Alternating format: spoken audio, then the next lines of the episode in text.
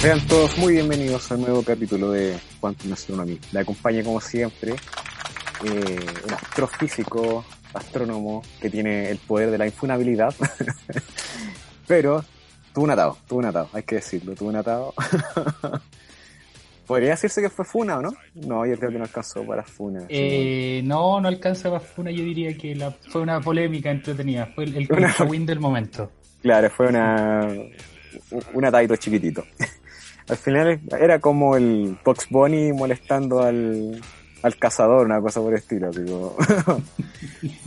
Claro, claro. ¿Cómo estás, Simón? Muy bien, gracias. Estoy muy contento de que Luis haya podido al fin limpiar sus papeles, haber cambiado su imagen y volvió aquí. Ya no sí. está. Ya, ya tapó todas las, o sea, cubrió todas las líneas posibles de investigación. Lo pudimos de aquí al, ya, al podcast. Yo creo que hay que contar la verdad. Hay que contar sí, la contemos verdad. la verdad. Ya, Luis, la verdad- ¿estás listo para contar tu verdad? Sí, estoy listo para contar mi verdad. A ver, ¿qué pasó? Aquí les, les voy a contar. Eh, tuvimos un pequeño alternado con Simón. Simón me llamó por teléfono el otro día, muy tarde, y me di, por una foto que subía a Instagram, donde se veía que yo había bajado de peso. Entonces me dijo, Luis, pasa que está muy flaco y está afectando la imagen de Quantum. Entonces, no sé, weón, te poní eh, una almohada en la panza, weón, relleno, o te- algo así. Y yo le dije, pero weón, si tengo diabetes, ¿qué, qué queréis que haga? Y ahí no, no- nos pusimos a pelear. Y llegamos a un consenso. Llegamos a un pequeño consenso, así que terminemos la- las payasadas. Eh, Sí. Oye, hoy día tenemos un capítulo muy importante y que lo hemos estado, digamos, deseando desde hace bastante tiempo. Y para eso vamos, eh, invitamos a una persona que trabaja o que se dedica a estudiar el tema de las constituciones, una estudiante de Derecho de la Universidad del Paraíso. Estamos aquí con Tracy Fuentes. ¿Cómo estás, Tracy? Muy bien, muy contento de estar acá. Estoy cumpliendo casi un sueño, no, casi. Un sueño. Sí, no, también tenía muchas ganas de hablar de, de constitución y ciencia, así que vamos a tener un capítulo bien político, bien ideal para esa gente que dice que la ciencia no debe ser política. Van a estar muy contentos. Exactamente, Excelente. exactamente. Bueno, para que sepan, Tracy, eh, bueno, no es una auditora del podcast y eh, por lo menos yo la conocí cuando me invitó a un ciclo de charlas de derecho, perdón, un ciclo de charlas de cine en derecho de la UB. Y ahí quedamos con el, con el contacto respectivo y como con esta idea de quizás hacer algo, algo juntos. No sé si esos ciclos están disponibles como público o, o quedan ahí en el, como privado Eh, después. no, son sesiones que solamente hay que ir una vez. Hay, hay que ir, hay que ir. Ya, pero sí, hay quizás que estar.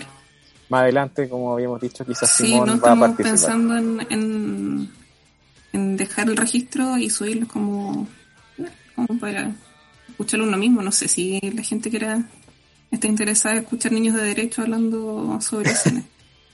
Pero ¿Quién claro, sabe? te- sí. para poder salir un poco de- del tema de, de estar hablando siempre de, de normas, de leyes y en tu caso hablamos sobre Interstellar, estuvo muy entretenido ese capítulo, la gente quedó muy contenta. Sí, no, y salieron buenas preguntas. O sea, yo no me esperaba ese nivel de, de preguntas, de- debo decirlo. Me, muy, muy, muy sorprendido. Sí. Que ¿Qué pasa? ¿Que esto buena que la gente que de derecho no puede pensar así? ¿Eso estás diciendo?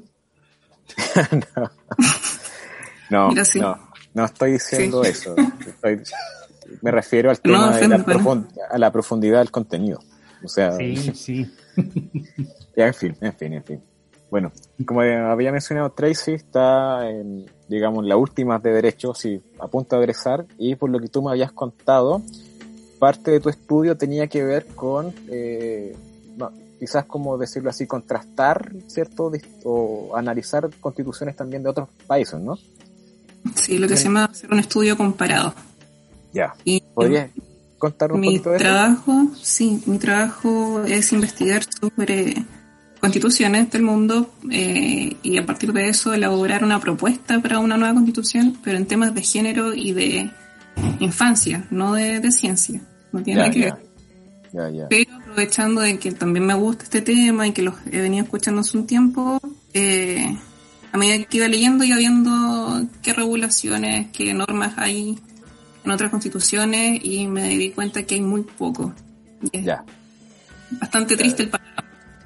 Por lo menos la primera parte del programa va a ser bien triste, Javier. lo importante es que vamos a ir para arriba, ya, sí, está bien.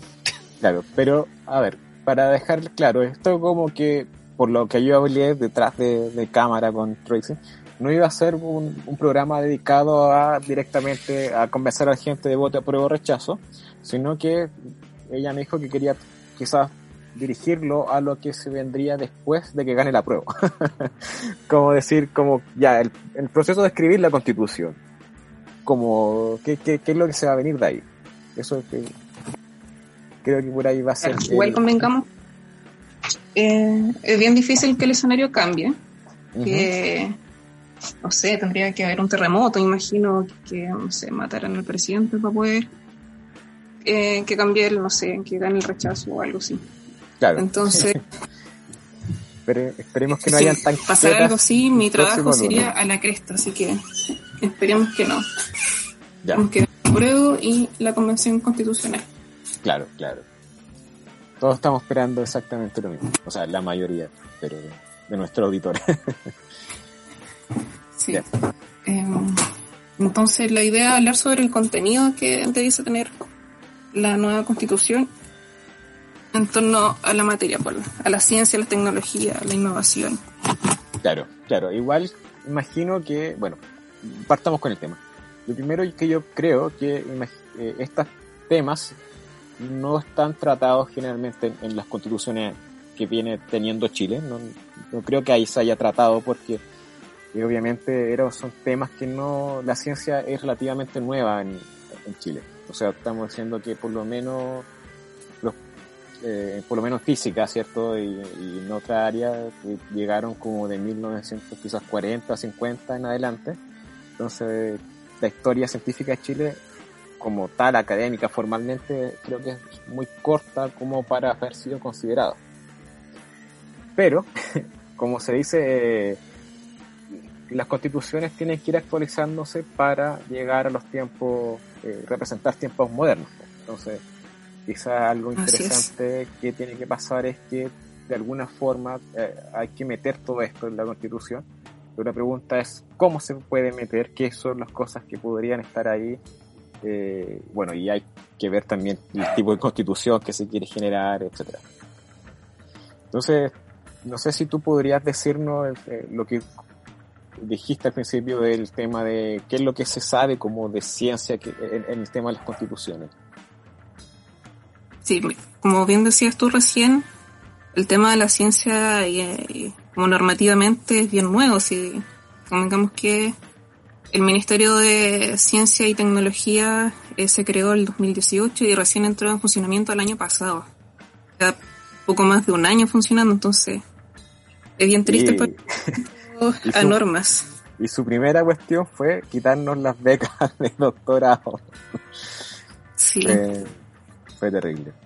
Ya, pero analicemos, eh, partamos analizando la actual constitución, como cuál es el panorama actual, cuál es el sistema normativo del, de la ciencia en Chile y ahí vamos avanzando. Claro, claro, claro. La constitución actual hace dos referencias, apenas dos referencias a la ciencia. Una está en, la, en el artículo 19, que es el famoso artículo de los derechos, está en el numeral 10, inciso sexto, y el siguiente dice, corresponderá al Estado asimismo fomentar el desarrollo de la educación en todos sus niveles, estimular la investigación científica y tecnológica, la creación artística y la protección e incremento del patrimonio cultural de la nación. Y eso es todo. Todo. y eso está en el numeral del derecho a la educación. Entonces tenemos un primer problema que bueno, nos puede parecer bien sensato que esté relacionado con la educación, pero en casilla a la ciencia dentro de una sola función posible que puede tener una sola función social. Claro. Y la otra, la otra mención, que no revista ninguna sorpresa, es la del artículo 25, que dice, bueno, menciona la libertad de crear y difundir las artes, porque nuestra constitución es el rollo que tiene, como de proteger las libertades, no la, no la de garantizar. Eh, y el derecho del autor sobre sus creaciones intelectuales y artísticas. Entonces, lo que protege al final es el derecho de propiedad sobre los trabajos que se hacen, los descubrimientos, conocimientos, etcétera. Y eso es todo. Eh, como les había dicho, es bien triste el panorama porque lo que debiese tener una constitución eh, debiese ser como el marco general para que se desarrolle todo un sistema más completo. Entonces debe ser el piso mínimo para el, diseño, la construcción de muchas otras instituciones, de leyes, de lo que sea. Entonces, partir con esto ya es poco. Es muy poco. Claro, pero ahí me nace una pregunta, porque por lo que último he visto las discusiones del tipo de constitución que quizás deba tener Chile, ah, he visto que hay como dos vertientes, que una que debería ser quizás corta, ¿cierto? Y que sea simple, que se entiendan por, digamos, todo el mundo, así como entre comillas la, por ejemplo, la de Estados Unidos, y que a partir de eso se empiecen a crear las leyes, o estas otras constituciones como la que tenemos nosotros, que es una cuestión gigante y que es quizás muy detallada y que dice esto, esto, esto, esto, esto, esto. Sí. Em, existen muchos tipos de constitución, efectivamente. La de nosotros yo diría que está en un término medio, en realidad. No es tan breve ni tan desarrollada, no es una constitución reglamento. Ya. Pero lo que sí, porque cuando la gente hace esas comparaciones, muchas veces mira a los países nórdicos, por ejemplo. Finlandia, Suecia, tienen constituciones efectivamente que son breves, pero tienen un desarrollo normativo mucho más eh, prolijo, más profuso. Entonces, claro, son cosas que se compensan. Lo que debiese primero ahí es nuestra, pucha, tener un poco de honestidad igual y considerar cómo funcionamos nosotros. Eh, con un sistema tan jerárquico donde la constitución pesa mucho, eh, y sobre todo teniendo una institución como el Tribunal Constitucional, debiese tener una definición yo creo que cada principio, cada derecho un poco más desarrollado de lo que está actualmente. Ya. O sea, hacerla más específica, más extensa. Claro, por lo menos tener una claridad mayor, cosa de no estar, eh, que no quede como en duda lo que puede significar o el contenido de, porque acá dice eh, estimular la investigación científica y tecnológica. ¿Qué le dice a ustedes eso? Que tiene que haber financiamiento. Pero no dice no necesariamente. Claro. Puede ser cosa y no ser nada a la vez, ¿cachai? Entonces es un problema. Puede satisfacerse, de esa norma con muy poco y puede dar para mucho también. Entonces, eso, eso es lo que quería como remarcar, que en el fondo se va a cumplir aunque tú de, 100 pesos, digamos, está, estás cumpliendo y garantizando eso, pero digamos, no es suficiente y eso es lo que hemos reclamado durante todos estos últimos años. Claro, puede ser, no sé, estimular, no sé, que, no sé, Piñera con un vestido de porrista eh, animando a que la gente haga investigación científica y podría estar cumpliendo esa norma. Esto es una exageración, obviamente, pero es para que se note el, como lo que puede tener el, de contenido esa, esa parte de la norma. Claro. Está abajo. Eh, ¿Cómo? No hay una norma, no hay un artículo específico que se refiera a la ciencia, está dentro de la Constitución y segundo, está muy poco desarrollado. No tiene contenido, puede, puede ser cualquier cosa. Pero la constitución no lo es todo. No sé si han hablado, o sea, han escuchado hablar sobre una ley, la ley que, que se creó a propósito del plebiscito, que dice que hay cosas que no se pueden modificar. No nos podemos convertir en una monarquía, por ejemplo. Ya. Bien. que, es una república democrática, eso. Exacto. Aunque las sentencias firmes ejecutoriadas no se pueden modificar eh, y una serie de cosas. Una de ellas son eh, los tratados internacionales. Los que ya están ratificados siguen siendo, mm. estando vigentes. Claro, y el, tampoco, la constitución tampoco va a poder modificar algo que, lo han usado harto en, la franja del no apruebo, que es el del derecho a propiedad. Claro, sí. La, nueva constitución te va a quitar ese derecho. Ah, comunismo no, y asustan a la gente creyente también diciendo que van a perder su derecho a expresión religiosa y eso de culto, humano que ya están, no hay cómo quitarlo. Que van a andar fumando marihuana en las calles también he visto unos panfletos. Señora, eso ya pasa. iba a legalizar la pedofilia. Tengo aquí una, una, una consulta, claro, que justamente tiene que ver con el esto de mm, qué tan específica tiene que ser. Por ejemplo, estaba viendo el otro día en Twitter una cuestión que decía, en el tercer inciso, el Estado reconoce y ampara a los grupos intermedios a través de los cuales se organiza y estructura la sociedad y les garantiza la adecuada autonomía para cumplir sus propios fines específicos y la persona que cita esta parte de la Constitución dice es inciso impedido desde el aborto libre hasta la fiscalización de calidad de las universidades pasando por impedir que exista un sistema nacional de salud único. Entonces, e, eso, que se quede tan interpretación me sorprende. Bien, es una de, las cosas que, me cuesta entender porque quizá por mi formación, por mi nula formación en, en, o sea, no mi nula, mi, muy, bajo interés durante el colegio en realidad, en, de ciencias sociales y esas cosas que hicieron que no entendiera cómo se podía llegar a eso y también por mi por la, formación cuadrada que, que recibí en, en, ciencias naturales, porque me dice muy pocas cosas pueden quedar a la interpretación, o, no, no, no una interpretación tan amplia. Sí, igual lo que había dicho yo recién, bueno, el contenido de muchas normas, ella a veces no está dado por normas, sino que por eh, desarrollo doctrinario de lo que estudian las normas. Dicen, no, esto tiene que tener más o menos este sentido y debe ir hacia tal dirección. Eh, y respecto de normas a las cuales no cabe mucha interpretación porque ya están asentadas a lo largo del tiempo y esa norma se refiere específicamente eh, pensando en quienes la redactaron también, en el miedo de que existiese un partido único eh, en el país, no nos convirtiéramos en Cuba básicamente. Entonces los grupos intermedios son eh, partidos políticos en realidad, como proteger la diversidad política. Básicamente eso. Claro, claro. Y una consulta.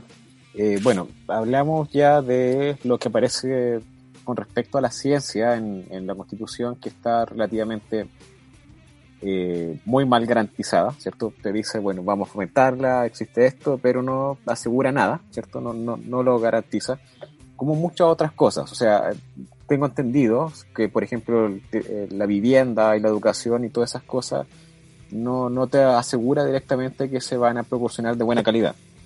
Claro, que tenemos una constitución liberal, lo que hace es eh, garantizar la libertad de que tú puedas elegir el trabajo al que quieres acceder o el sistema de salud al que quieres acceder o al colegio al que quieres estudiar. Entonces, no, no garantiza el derecho materialmente, sino como la potencialidad de, o tu libertad de poder ubicarte en la sociedad. ¿sí? Claro, mi pregunta va dirigida entonces ahora a, ¿hay algo que esta constitución relacionado a estas áreas te garantice, así como esto va a entregártelo? Sí, sí, no, está, no estamos tan mal. Ya. Tan terrible todo. El problema son efectivamente las herramientas que da la propia constitución para poder garantizar ciertos derechos.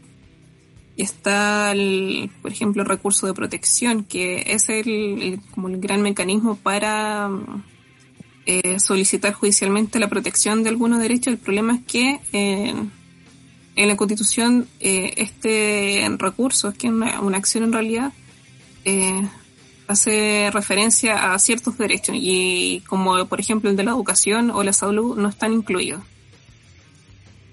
Está, por ejemplo, el acceso a la justicia o el derecho a un abogado, por ejemplo. Esos son derechos que puede estar garantizado que tú puedes exigirle al Estado que cumpla. O el derecho a propiedades, que tiene, va a variar el mayor desarrollo en el artículo 19. ya, ya, ya, ya. Entiendo, entiendo. Eh, entonces, claro, de alguna forma se decía le, estos pequeño inciso incluido en ocasión de que se va a fomentar ciencia acá en Chile, pero digamos, de alguna forma no, no nos está garantizando nada y eso es lo que hemos estado viendo en la actualidad. Eh, y la idea, imagino que después de eso era que, eh, imagino que lo trataban de complementar quizás con leyes posteriormente y cosas por el estilo, que eso es lo que después fija, por ejemplo, cuánto el... Eh, qué porcentaje, por ejemplo, del Producto Interno Bruto es que lo que se, se le entrega a la ciencia y cosas por el estilo, ¿no? Sí, pero eh, quiero volver al tema de los tratados internacionales. ¿Ya? Que, bueno, igual hay una discusión sobre cuál es la importancia que tienen los tratados internacionales, si son tan importantes como la Constitución o tienen un rango menor o mayor. Para esa discusión tenemos en primer lugar la Declaración Universal de Derechos Humanos. ¿Ya? Como bien sabemos, eh, se hizo después de la Segunda Guerra Mundial. Tenemos la mitad del mundo bien traumado con, con todo lo que ocurrió en ese momento. Eh, imagínate, no sé, pues las bombas atómicas, entonces hubo una preocupación en ese momento de hacer mención a la ciencia. Dice, toda persona tiene derecho a tomar parte libremente en la vida cultural de la comunidad, a gozar de las artes y a participar del progreso científico y en los beneficios que de él resulten. Entonces tenemos el derecho humano a participar del progreso científico. En segundo lugar, dice, toda persona tiene derecho a la protección de los intereses morales y materiales que le correspondan por razón de las producciones científicas, literarias y artísticas de que sea autor. Es decir, de nuevo la protección a, la propiedad sobre la producción científica. Entonces, todavía tenemos recién un atisbo, una protección bastante leve, un, solo un aspecto de lo que corresponde a la sociedad en su función social, como solamente el derecho a participar del, del proceso científico es como, no sé, el derecho a que una persona tenga acceso a un teléfono, por ejemplo. Mm. O, o, medicamentos, o máquinas, no sé, una máquina respiratoria, que fue el gran tema de este año. Ese tipo de cosas. Pero protección a los investigadores, por ejemplo, nada.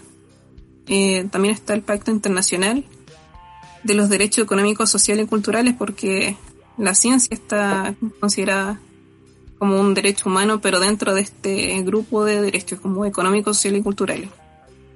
Y la Declaración de Derechos Humanos son derechos civiles y políticos que están establecidos para eh, hacerle un contrapeso al poder del Estado.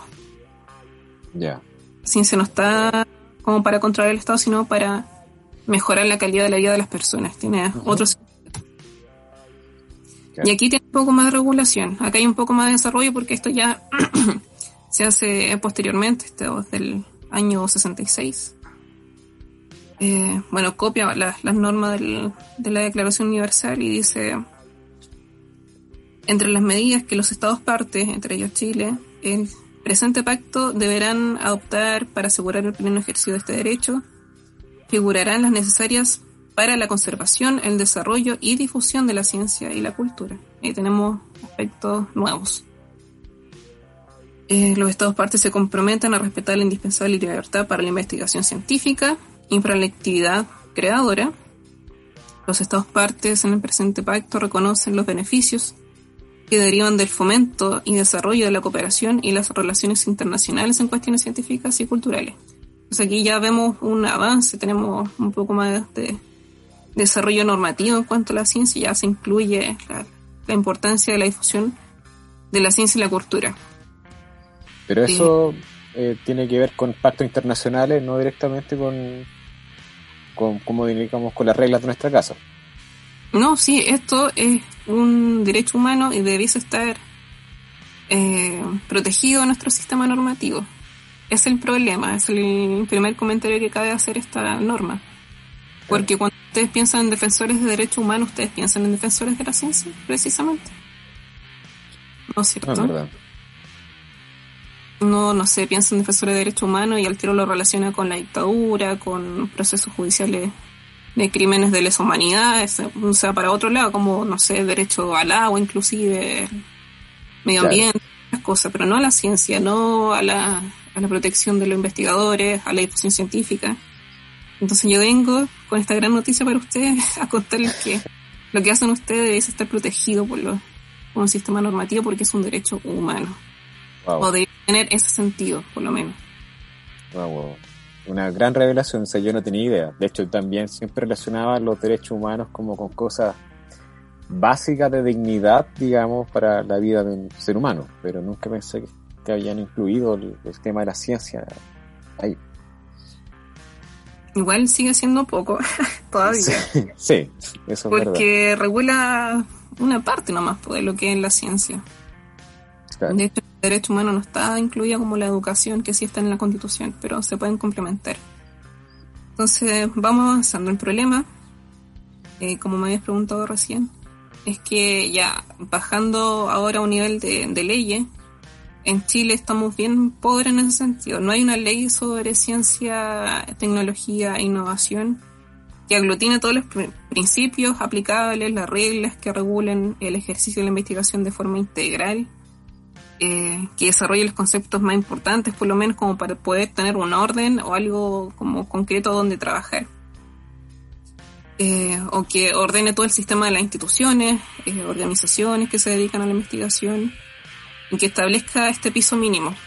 Mm. Creo yo que debe estar en la constitución, pero tampoco está en las leyes. Entonces, estamos bien desprovistos de todo. Claro, imagino que también. lo que sí hay, son leyes específicas, son leyes muy breves sobre temas muy puntuales. Por ejemplo, eh, tenemos una ley que prohíbe la clonación. Bien igual. leyes que se refieren más a la ética del, del trabajo del,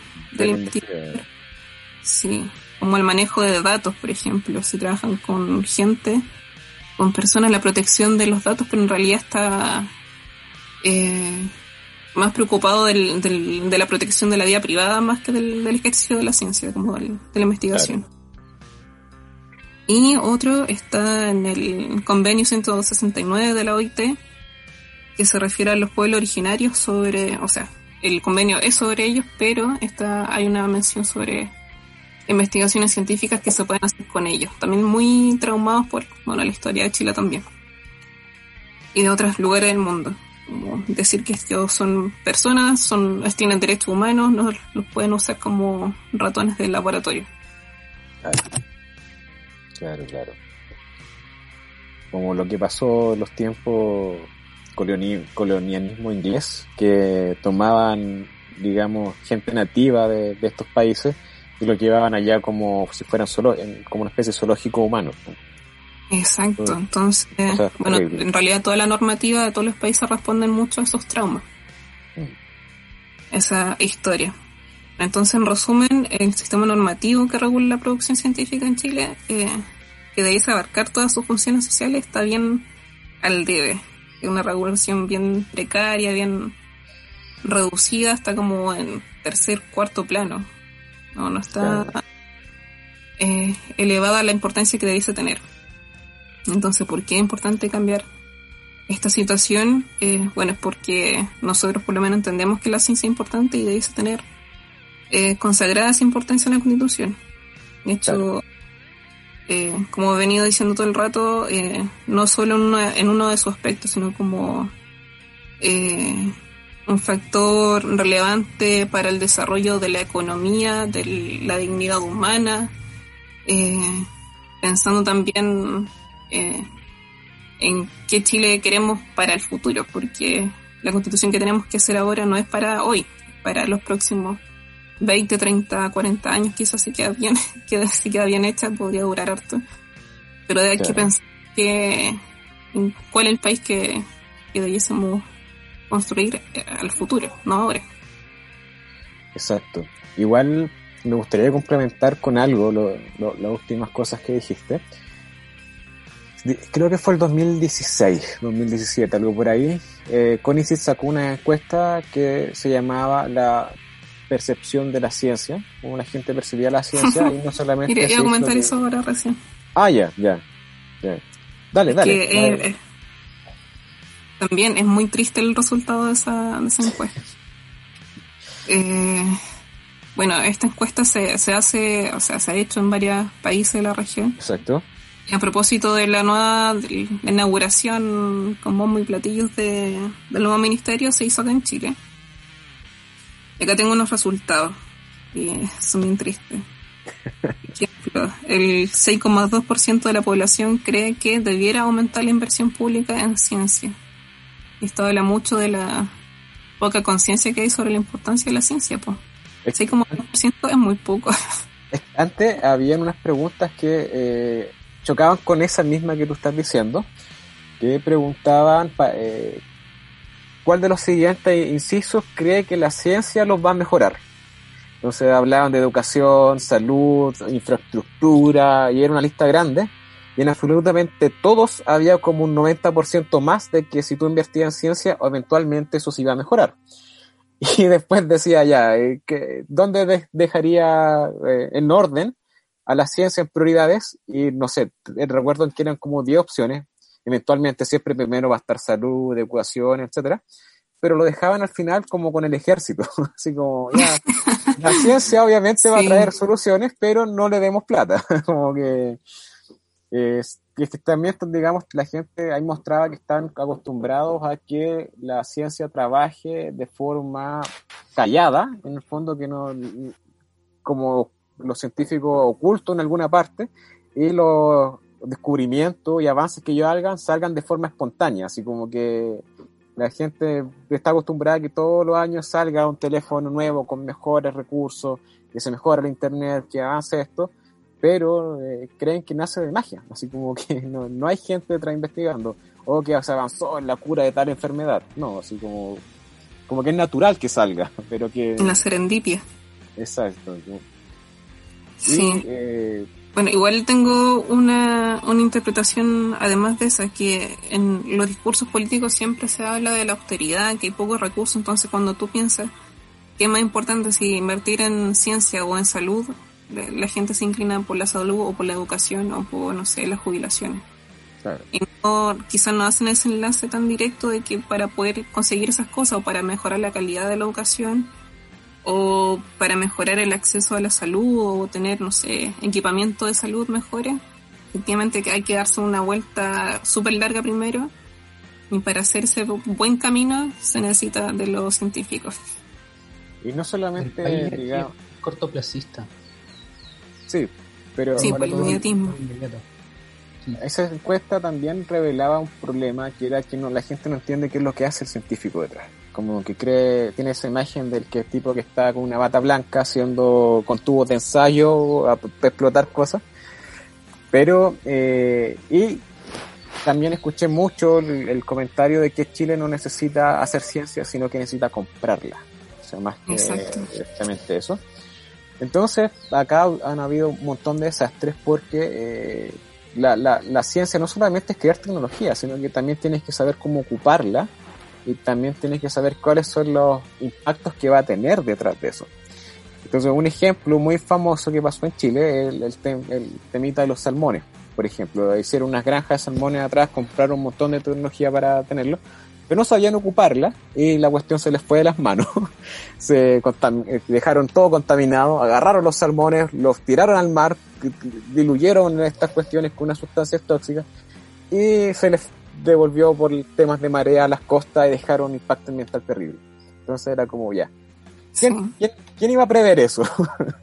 ¿Quién, quién estaba malo? cualquier persona menos un ingeniero comercial. Exactamente, exactamente. Entonces, bueno, eso es otro, tema bien largo que también se da, eh, que la forma que está evolucionando cierto la ingeniería acá en Chile está, está creando problemas, porque por ejemplo el, el ingeniero comercial lo están haciendo como multifacético. Está abarcando demasiado y aprieta muy poco. Entonces a este tipo lo hacen elegir personal, lo hacen mover los recursos, le, hacen un montón de cuestiones. Entonces, digamos, está preparándose mucho, pero tampoco le está dando de, eh, que, está, que tome decisiones importantes sin en verdad entender la profundidad de las decisiones. Y está, en Chile está produciendo mucho ingeniero comercial y el más de todo está produciendo el ingeniero industrial. Y el ingeniero industrial es quien está tomando el rol del ingeniero comercial ahora. Y está dejando de eh, generar eh, ingeniero en, eh, en otras áreas duras, como por ejemplo hidráulica, eléctrica, matemática, etcétera.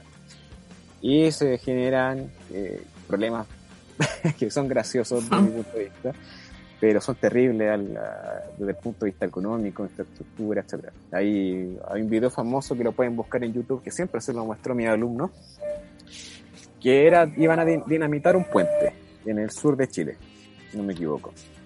Y estaba la prensa, estaba el gobierno, y, etcétera, y dinamitan la cuestión y se abre una gran explosión, se levanta el polvo, y baja el polvo y, estaba intacto, pues, estaba el ministerio, ministro de Obras Públicas, etcétera, y era como obvio, pues si los tipos tomaron una fórmula de un libro de puentes de Estados Unidos, pero acá los puentes tienen que soportar terremotos grado 8, entonces no es lo mismo, no se aplica la misma forma. Entonces, aunque compres tecnología de afuera, aunque contrates ingenieros, no va a ser lo mismo. O sea, de acá tienes que desarrollar también ciencia que esté destinada al, al, uso de acá.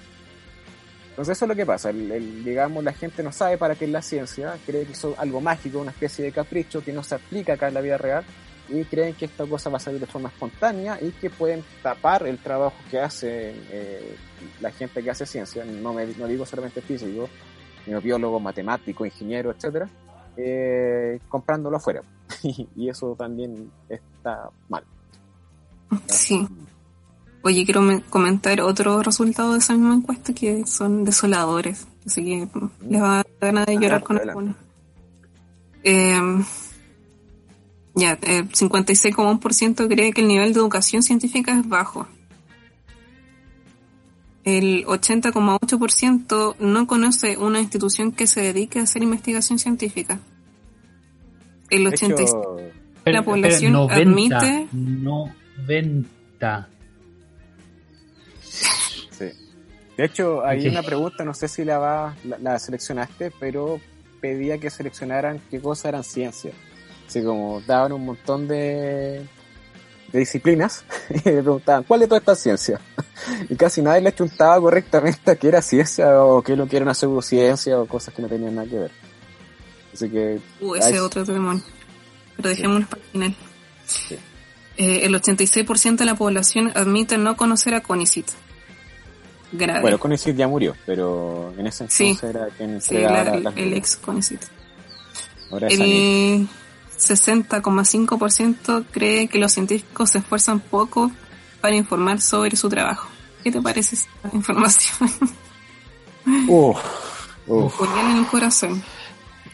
No tanto, no tanto. Yo entiendo por qué la gente cree eso. Es porque no hay tantas instancias y no hay financiamiento y por lo mismo no hay interés muchas veces para que un científico eh, exponga lo que hace.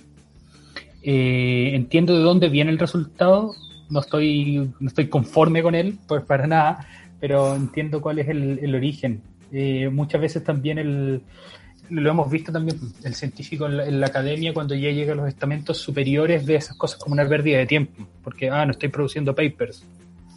Es que, claro, es todo un sistema viciado que está en la academia. que Eso también quizás debería estar parte, que, que, que, es un tema que quizás se da a tocar, eh, que eh, a ver, en la ciencia te están evaluando de acuerdo a la cantidad de publicaciones que tú hagas. Entonces te piden un número mínimo, digamos, y eso te evalúan en una especie de índice científico de impacto, ¿cachai? Y eso es lo que te asegura una permanencia en un puesto para seguir investigando y conseguir nuevos proyectos. Y es un trabajo súper estresante porque eh, la ciencia no funciona como, oye, en tres meses más esta investigación va a estar lista, porque depende de un montón de factores. Por ejemplo, en el área mía, si se te ocurre o no resolver una ecuación, es como, bueno, no, no puedo crear magia de la nada, porque no sé cuánto se va a demorar, no puedo sacarlo quizás en tres meses, etcétera. Pero no pueden hacer una carta GAN sobre el progreso de una investigación física. Claro, esa, se puede quizás algo, pero no, no, no te asegura que lo va a seguir a pie de la letra. También pasa con las observaciones, con los laboratorios, pasa con un montón de imprevistos que en verdad no puedes decir que en tres meses te saco este paper, sino que eh, es distinto, es distinto. Es como, no sé, en, en, en, un año quiero que me hagas la el próximo Mona Lisa o a un pintor no es algo que muchas veces sea mecánico, ese, ese es el punto. No, no por apretar más tornillos voy a conseguir mejores resultados. Entonces los tiene mucha presión, entonces tienes que estar eh, investigando y además tienes que, bueno, cierto, todo lo que te lleva a la investigación, de, eh, además eh, colaborar, cierto, con, con, tus colegas y además tienes que hacer clases, que eso es, eso es el otro punto. Equilibrio. ¿Ah? hay que, vivir. también. Hay que vivir. Entonces, eh, la, la difusión lo han estado tomando, ¿cierto? Eh, gente que ahora se está dedicando exclusivamente a la difusión. Pero está muy mal pagada también. Entonces, de hecho, muchas veces no se paga. Por ejemplo, nosotros no recibimos nada por nuestras cosas de difusión, es todo amor al arte. Y el 90% de la difusión que se hace en Chile no se paga.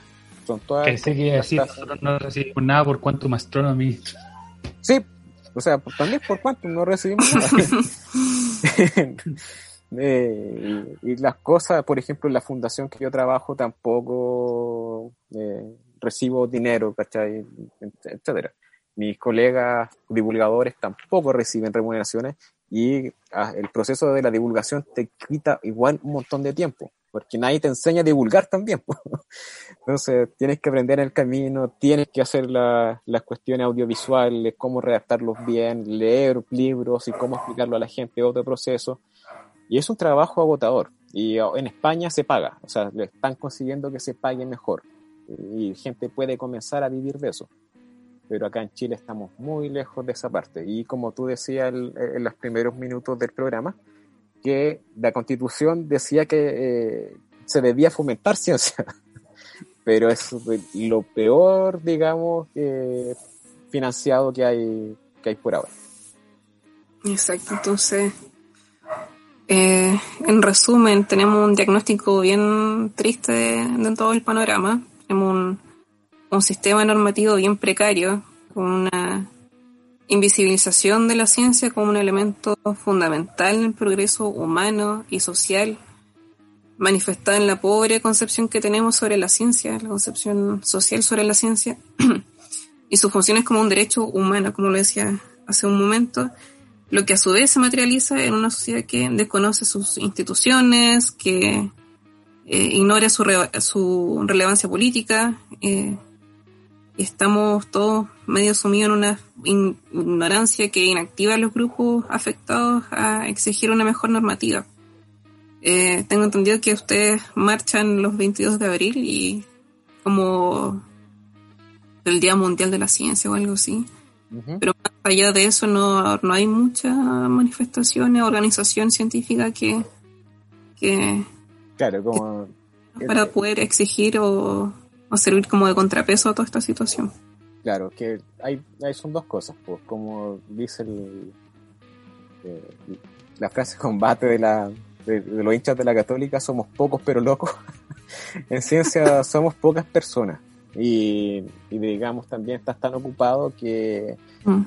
la gente más vieja, digamos, los investigadores de más peso, o sea, los, los profes ya así, digamos, que tienen muchos años que deberían hacer ruido, eh, están en otras, pues. entonces somos los jóvenes los que hacemos ruido, pero también no somos lo, el número suficiente quizás como para, para alborotar tanto las autoridades. Pues. Eh, por ejemplo, la última vez en la RIM, eh, en Congreso Internacional de astrónomos que nos juntamos en Antofagasta. Eh, los estudiantes estuvieron protestando, ¿cierto? En, y estaban con un cartel así, fue el, el CUBE allá a vernos.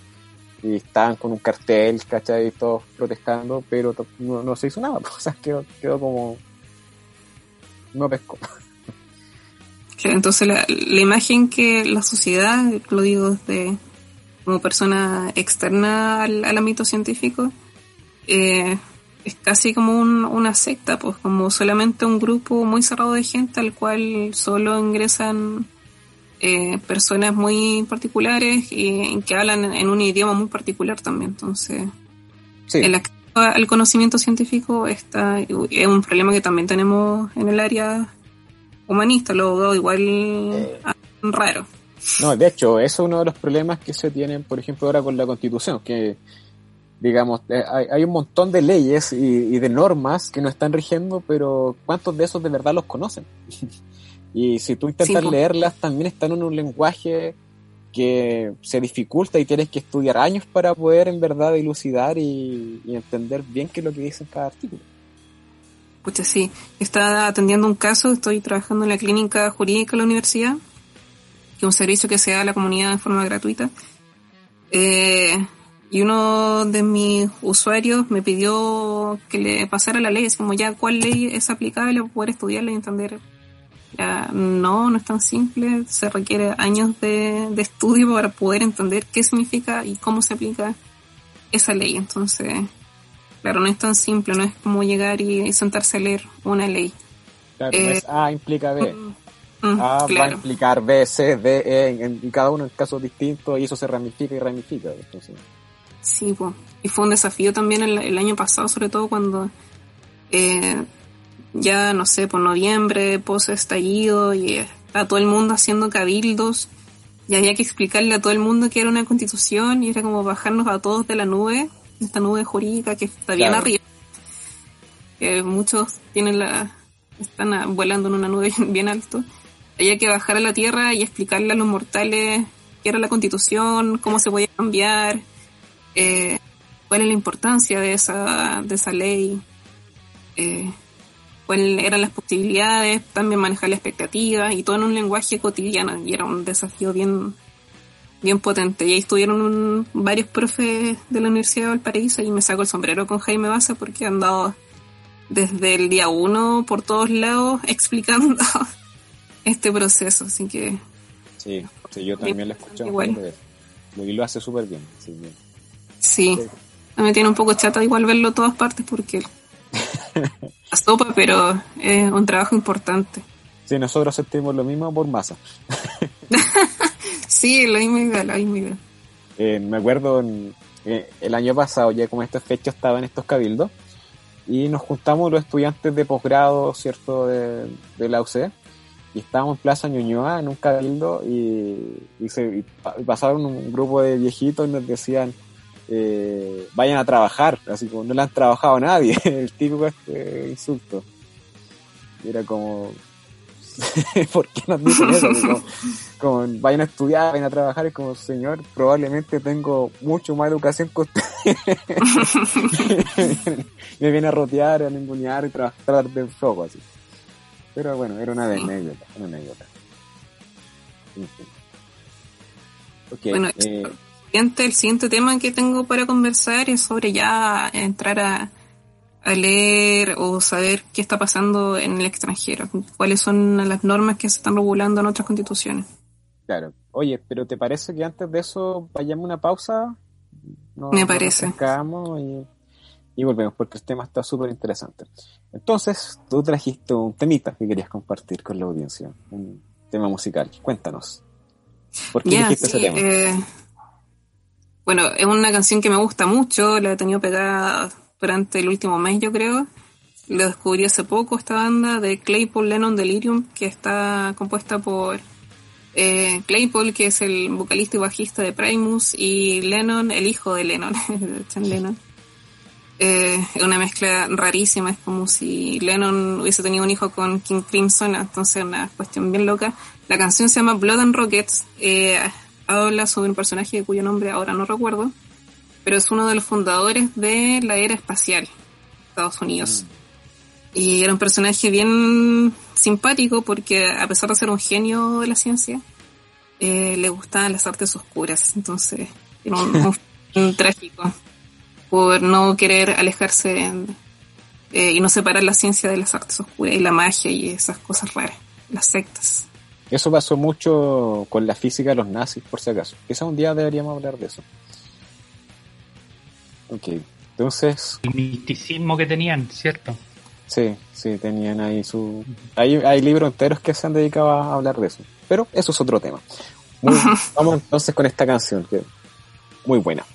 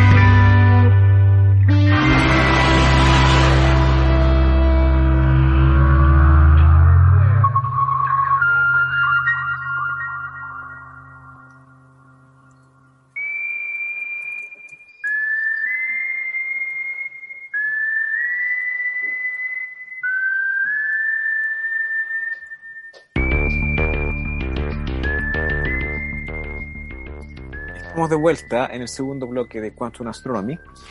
Hoy nos acompaña eh, nuestra amiga Tracy, estudiante de Derecho, y hoy día estamos hablando sobre la Constitución y qué rol tiene que tomar con respecto a la ciencia, ¿cierto? ¿Cómo es el país que nosotros queremos con respecto a esta temática? Que eh, si son auditores de nuestro programa, creerán, imagino que es importante. Entonces, les interesa el tema, sí. Sí, así que. Eh, entonces, habíamos hablado en el bloque anterior del tema de cuál era la situación actual de la constitución en Chile, eh, la del, digamos, del 80. Eh, ¿Qué se dice ahí? ¿Qué decían los tratados internacionales? Y cuál, ¿cierto?, cómo se complementaba también con la visión de que tenían las personas de la ciencia en Chile. Entonces, ahora la idea era contrastar, ¿cierto?, qué es lo que dicen las constituciones de los países que no son Chile. Entonces, entonces Tracy, cuéntanos, ilústranos. Ya como les contaba al principio, mi trabajo de tesis me ha hecho leer harta constitución y me llamó la atención lo poco desarrollado que está el tema de la ciencia, sobre todo en países que uno consideraría que debiese estar más desarrollado, aunque uno esperaría un poco más de, de no sé, un poco reconocer la importancia de la ciencia en, esos países. Y me llevé la sorpresa de que no, que al igual que Chile, lo que hay son menciones bastante breves y como venía diciendo, solamente reconocen algunos aspectos o, o lo que hacen en realidad es proteger unos derechos relacionados con la ciencia como, no sé, la libertad de investigar o el derecho de propiedad sobre la producción científica.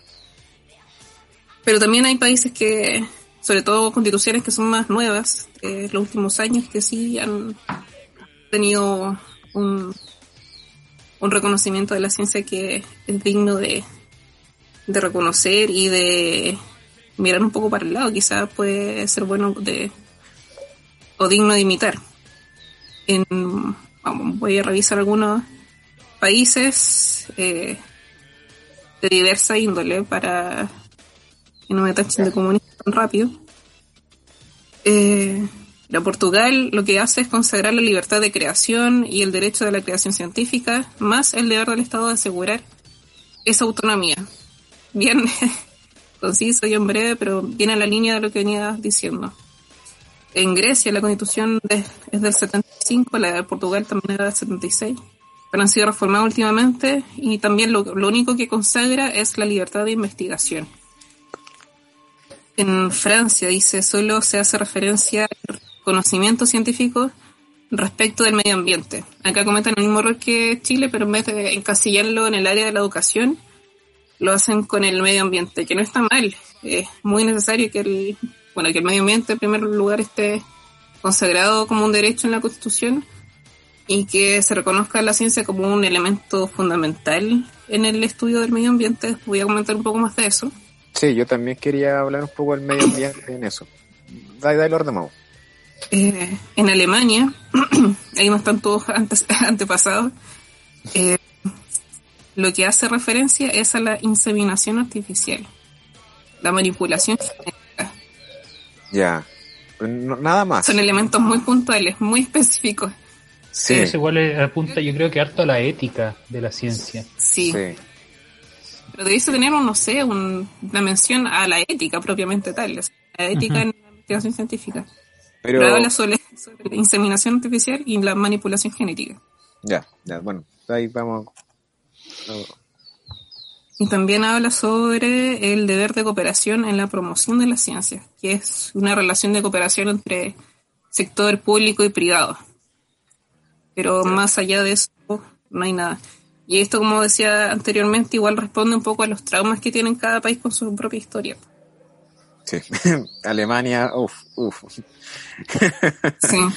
Pero, por ejemplo, ¿qué tipo de constitución tiene Alemania y Francia? ¿Son de esas largas o, cortas?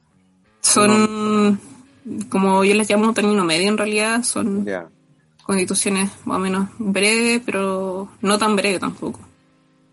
Sí recuerdo la de Suecia, que sí es bastante breve, tienen como 20 páginas la constitución.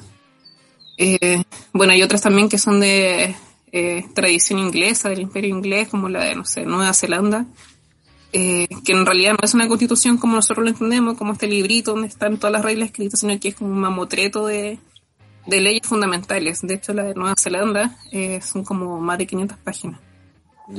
Y inclusive eh, los acuerdos que tenían los primeros colonos con los maoríes, y una cuestión muy extraña. Claro. Oye, ¿y de Reino Unido no, no encontraste nada? ¿Por casualidad? No, no revisé, pero...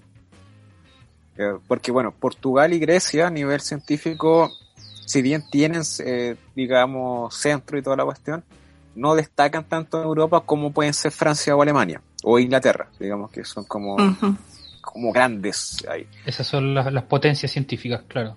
Sí, sí. Entonces, igual me parece curioso que no estén metidos en una constitución, pero eh, culturalmente allá la ciencia está valorada desde otro, a otro nivel.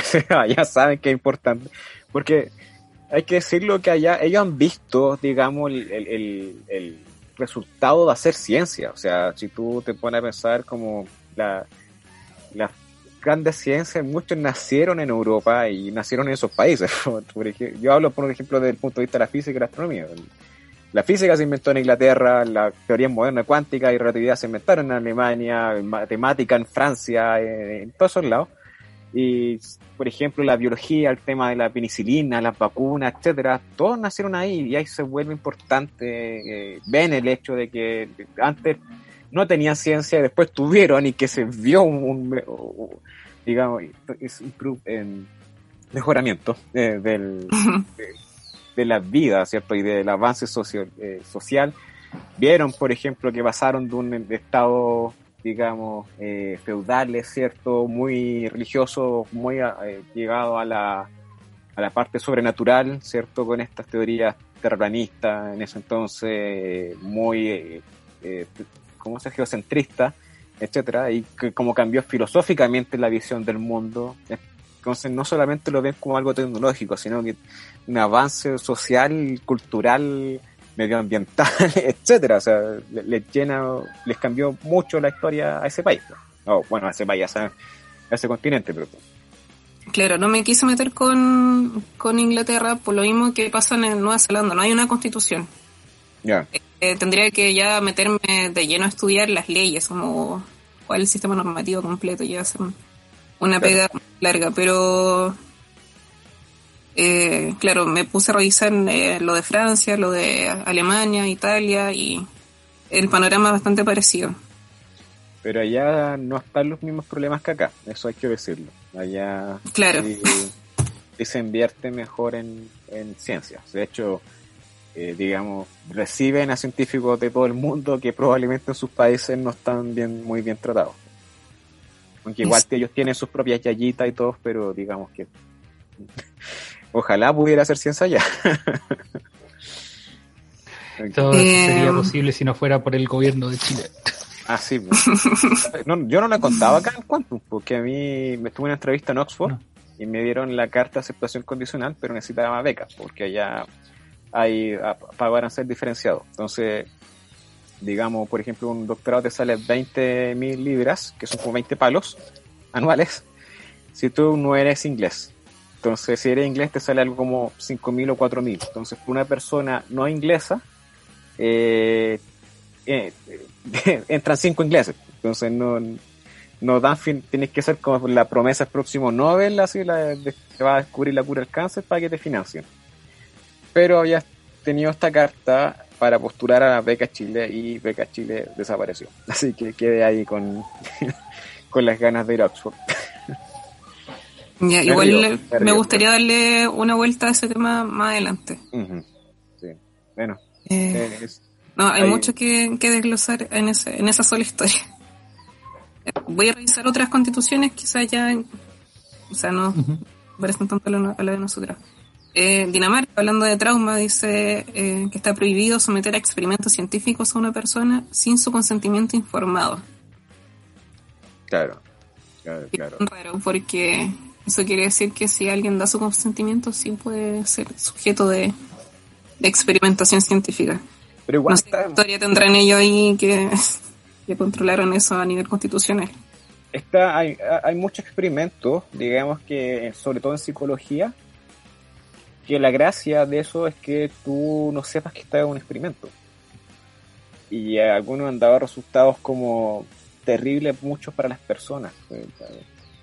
Los, los, resultados de ética, por ejemplo, creo que son bastante desastrosos como para la mente de una persona. Eh, estos tipos, de, por ejemplo, hay uno que eh, ponían, te, te, sentaban a ti y había un botón.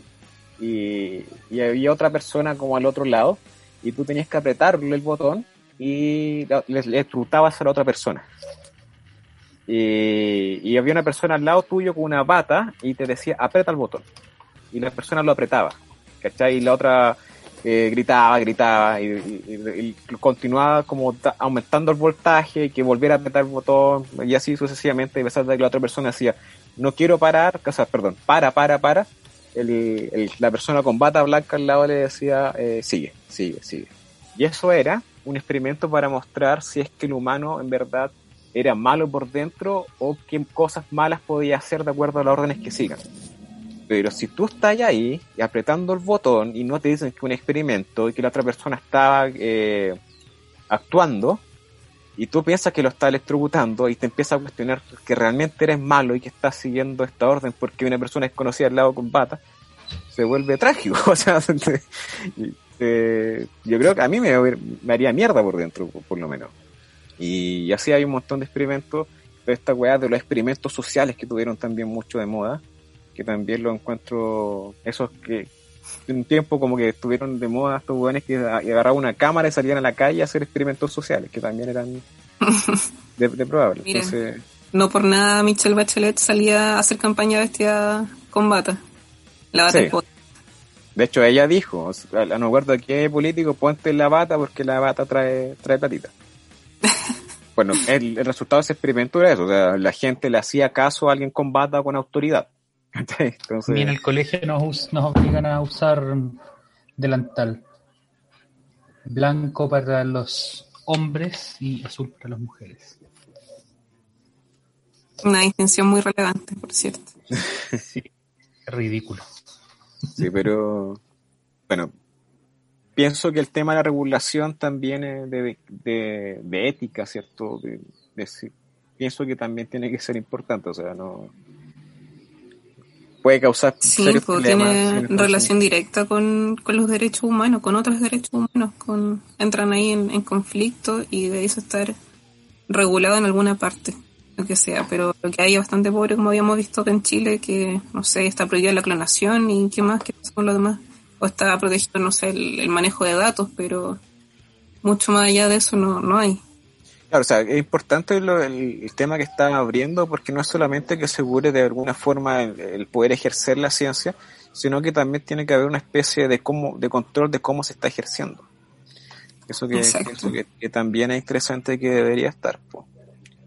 Eh, bueno, eso era la, la, gracia de esta conversación en realidad, po, poder vislumbrar cuáles son todas las áreas que, a las cuales la ciencia es, es, importante, no solamente la difusión, no es solamente la educación, no es solamente eh, crear conocimientos, eh, son muchas las áreas que hay que revisar.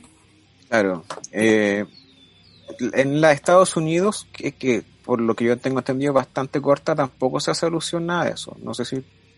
Sí, lo tengo que dice Estados Unidos, bueno, la constitución de Estados Unidos es bien antigua, pero se ha ido reformando y lo que dice es que se protege la promoción del progreso de la ciencia, garantizando a los autores y por tiempo limitado el derecho exclusivo al usufructo de sus descubrimientos.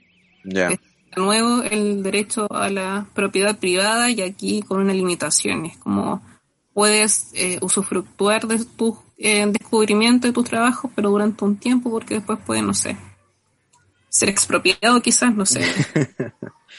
Imagino que también hace como alusión al uso de datos. En los telescopios, por ejemplo, te pasan los datos a ti, como para que los trabajes, pero dicen ya, tenía un año para trabajarlo y después se hacen público. si no alcanzaste a hacerlo en ese tiempo, fuiste. eh, no va a tener como la exclusividad. Quizás debe ir por ahí también. Y ya volviendo un poco más a Latinoamérica, está con Chile. La constitución de México sí tiene una revolución un poco más detallada, eh, no tanto en realidad porque eh, las menciones que recuerdo que leí eh, tenían relación sobre conflictos de intereses con la ciencia, como a niveles de, de cargo administrativo, no la ciencia propiamente tal. Y lo que hace también, al igual que Chile, como encasillarla en el tema de la educación. Ya. El criterio que orientará esa educación se basará en los resultados del progreso científico, luchará contra la ignorancia y sus efectos, las servidumbres, los fanatismos y los prejuicios. Tiene un poco más de, énfasis, por lo menos, en la importancia de, la ciencia y la educación. Eh, no sé qué pasará allá con los charlatanes tipo mi Austral y esa gente que... claro. Ya este pasar astrología por feminismo. claro. Y ya, y se me sale todo lo, lo comunista porque llegué a la constitución de Cuba y me enamoré. ¿En serio ya? Cuéntanos. De hecho, no pude extraer todo porque el desarrollo, bueno, de partida la ciencia está en cada institución del Estado está bien integrada en muchas partes y tiene el, nivel de relevancia que, de verdad tiene, está consagrado como dice usted. Así que solamente algo, por ejemplo, muy breve. Que, es algo, por ejemplo, que yo critico de que existe un Ministerio de Ciencias acá en Chile. Yo no creo que sea necesario un Ministerio de Ciencias porque debería estar eso integrado como política de Estado transversal para todos los otros. Debería cada, cada, ministerio tener una pequeña celulita de, de ciencia o dice tener científicos trabajando en cada ministerio. exacto. Dice ya, la constitución de Cuba es nuevecita, está del año pasado. Ya, ¿y cómo pasó eh, eso? O sea, ¿se cambió totalmente o fueron pedacitos, votaron como nosotros? ¿Cómo, no, no, no cacháis? Creo que el proceso eh, de allá igual tienen una cultura de participación política mucho más potente. Eh, y para ella, no sé, formar un proceso constituyente no es tan como un hecho histórico como acá. No sé.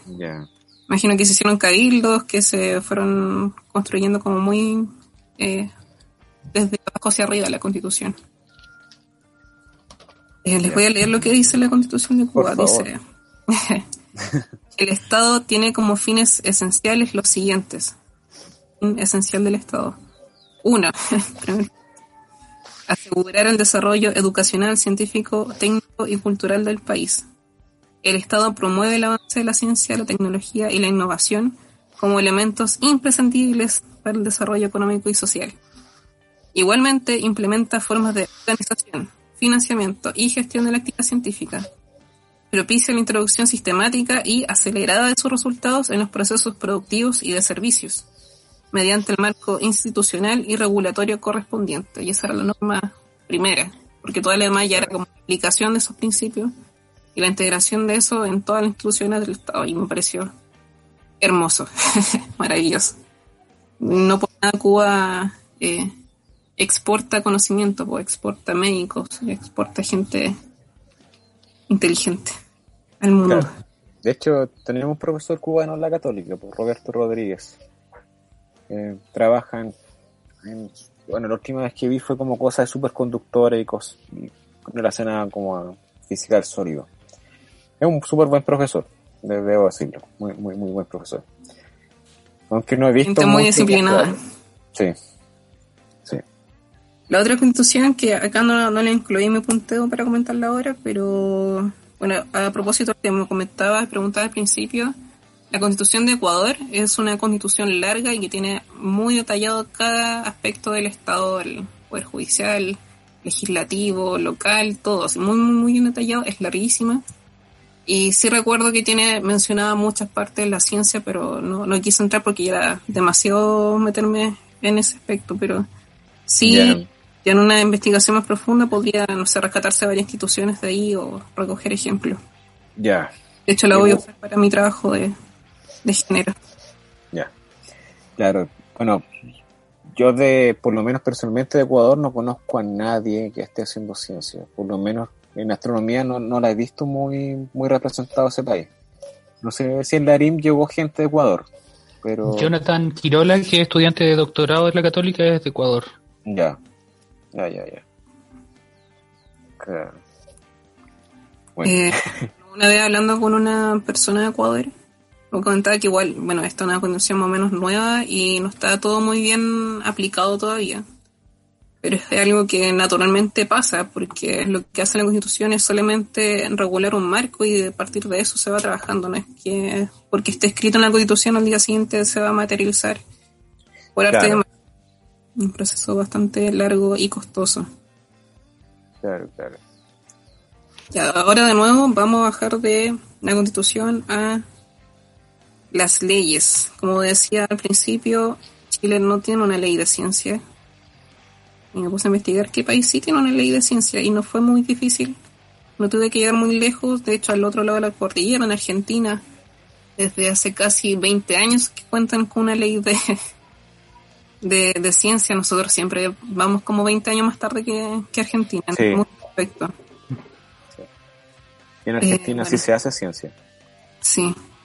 Ellos tienen una ley del año 2001, de la ley 25.467, eh, y en su estructura normativa regula, primero, el sistema nacional, como decía en un principio necesario como organizar sistemáticamente todas las instituciones, Ujú. Nacional de Ciencia, Tecnología e Innovación. Segundo, regula los objetivos de la política científica y tecnológica nacional. Entonces ya establece las guías o cuáles son los destinos que debe tomar cualquier política pública que se haga en, en Argentina. Claro. Las responsabilidades del Estado, la planificación, para que no quede letra muerta también, que se vaya organizando y se, se haga realidad todo lo que se planifica. Eh, muy importante el financiamiento de las actividades de investigación y desarrollo. No se tiene una ley que, que regula eso. No está solamente eh, eh, como ocurre acá, como solamente a merced de, la, de la exposición que se hace cada año en partidas de financiamiento. Claro, Eh, claro. Y también lo que hace eh, impone al, al Estado el deber de evaluación de todas esas políticas públicas, no solamente avanzar como caballos de carrera, sino también ir evaluando cuál es el efecto, si se están haciendo bien las cosas, etcétera. Eh, bueno, y como decía hace un rato, en realidad todo este análisis normativo es análisis normativo, pues. No, no soy socióloga, no, sé evaluar en qué sentido se están cumpliendo todas esa- esas reglas. Eh, pero como decía también, la importancia de la, de la educación de la Constitución es crear este marco de donde, en primer lugar, tú no te puedes salir, no puedes ir en contra de ello. Y el Estado tiene el deber de propender al cumplimiento de, esas reglas, de principios, de esos derechos. Eh, que puede ser cumplido, como dijimos en un principio, eh, en forma gradual. No es que necesite estar siempre cumplido al 100%. Ese es un ideal, por supuesto, pero eh, la importancia de eso entonces es crear ese marco por el cual eh, ninguna política, ninguna persona, ninguna persona jurídica se puede, puede ir en contra de ello. Entonces, por eso es importantísimo que la ciencia, la tecnología y la innovación estén reguladas, ojalá, en la Constitución y no solamente en un rango legal. Mm, Perfecto. Claro, claro. Sobre todo en un país como Chile, o sea, quizás Francia, Alemania no, no lo necesitan porque ya funciona bien, que viene quizás, cierto, de todo un historial de cómo ha evolucionado el país gracias a la ciencia. O sea, eh, eso lo hemos discutido de que la ciencia es uno de los motores que hace avanzar la sociedad. O sea, gracias a ello no estamos en la edad de piedra y, y entendemos la naturaleza a nuestro alrededor.